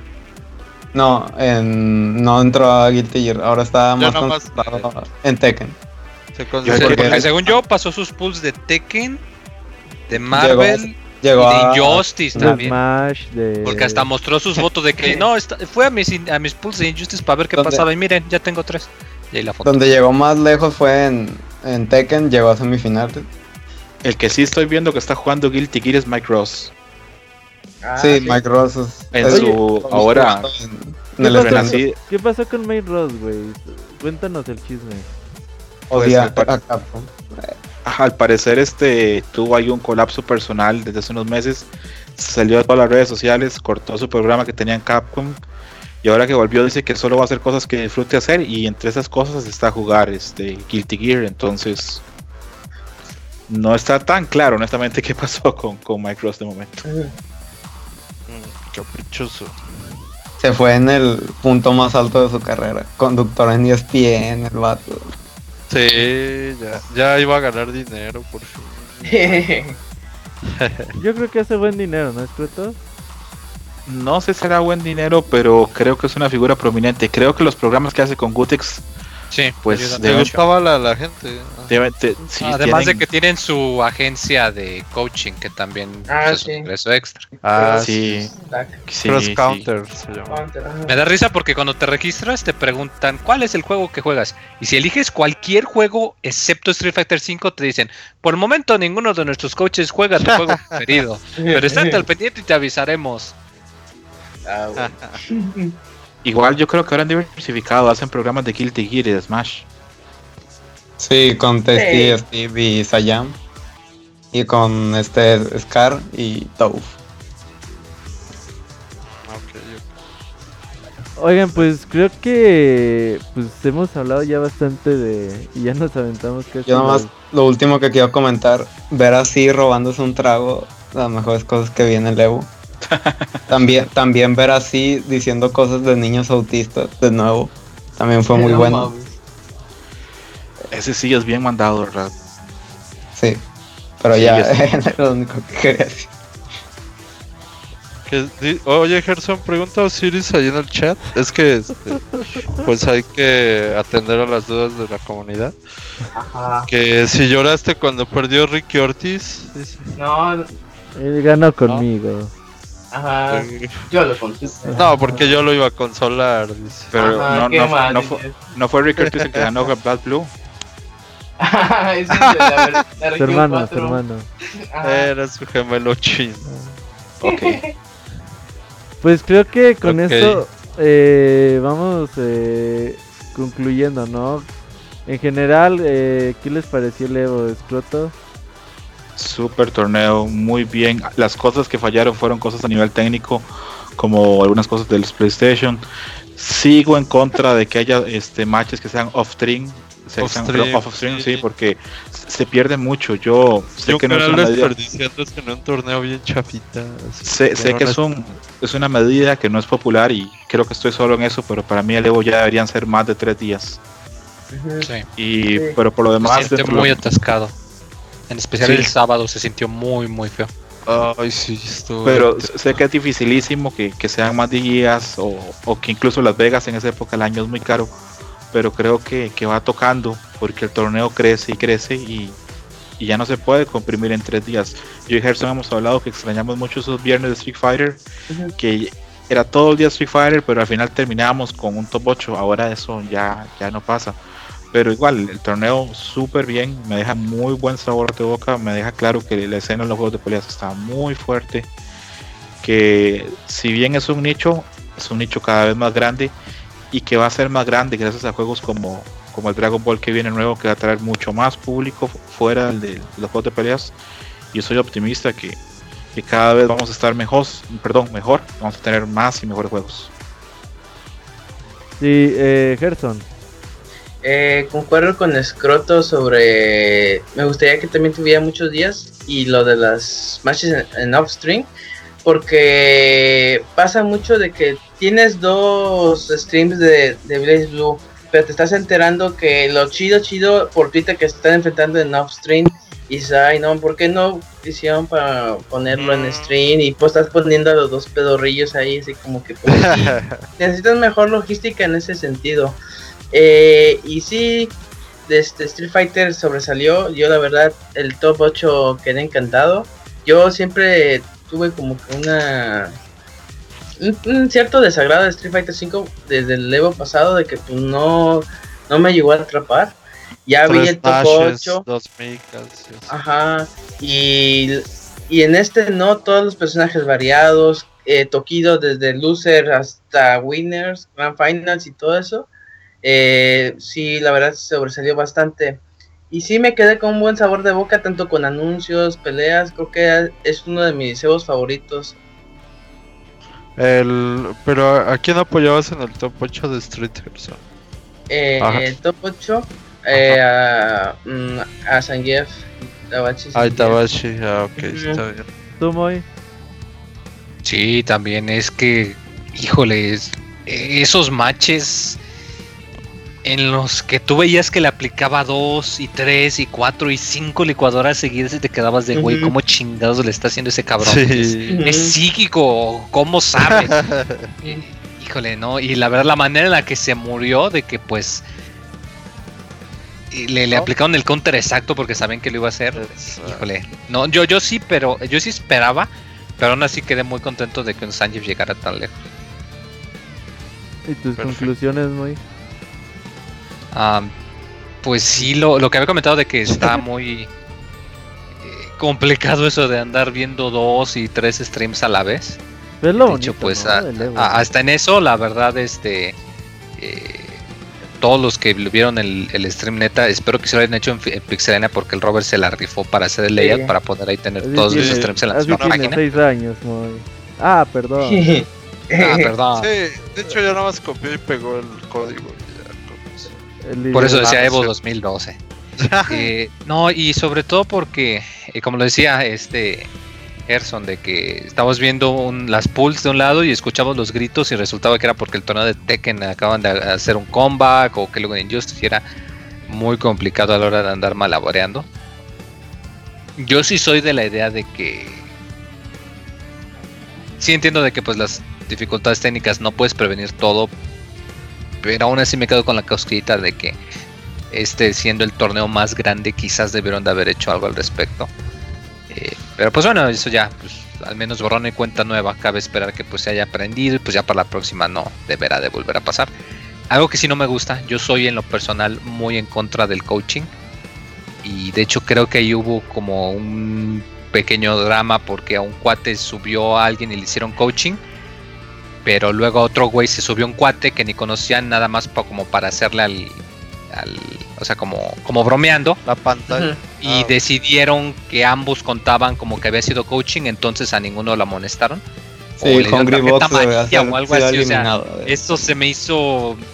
Yo soy de la idea de que debería de haber cero tolerancia absolutamente al coaching. Pero bueno, ese soy yo. Y espero que en algún momento simplemente. Pero en lo general me gustó mucho, la verdad. Eh, siento que los momentos hypeantes este, abundaron más. Quizás no fueron tan intensos como ese comba que hizo Galileo contra Dogura hace dos años, que para mí sigue siendo el momento que me voy a llevar la tumba casi casi, a menos que algo extraordinario pase. Pero me gustó mucho que todos los juegos hubo momentos muy intensos y que aun si no le entendías mucho al juego, te agarraba la emoción nada más por ver lo que estaba pasando y escuchar la narración. Es algo muy bonito, la verdad. Yo el momento que me voy a llevar, Ah, perdón, perdón. el momento que me, el momento que me iba a llevar fue en el Evo pasado cuando el fantasma de Marvel Oh, le, advirtió, le advirtió a Chris G que Marvel Infinite Ah, iba a sí. tener malos gráficos. no le hizo creer y aquí estamos aquí. y se regresó al pasado en su máquina del tiempo. ¿Tú, Didier? Yo em, satisfecho con todo lo que fue el evento.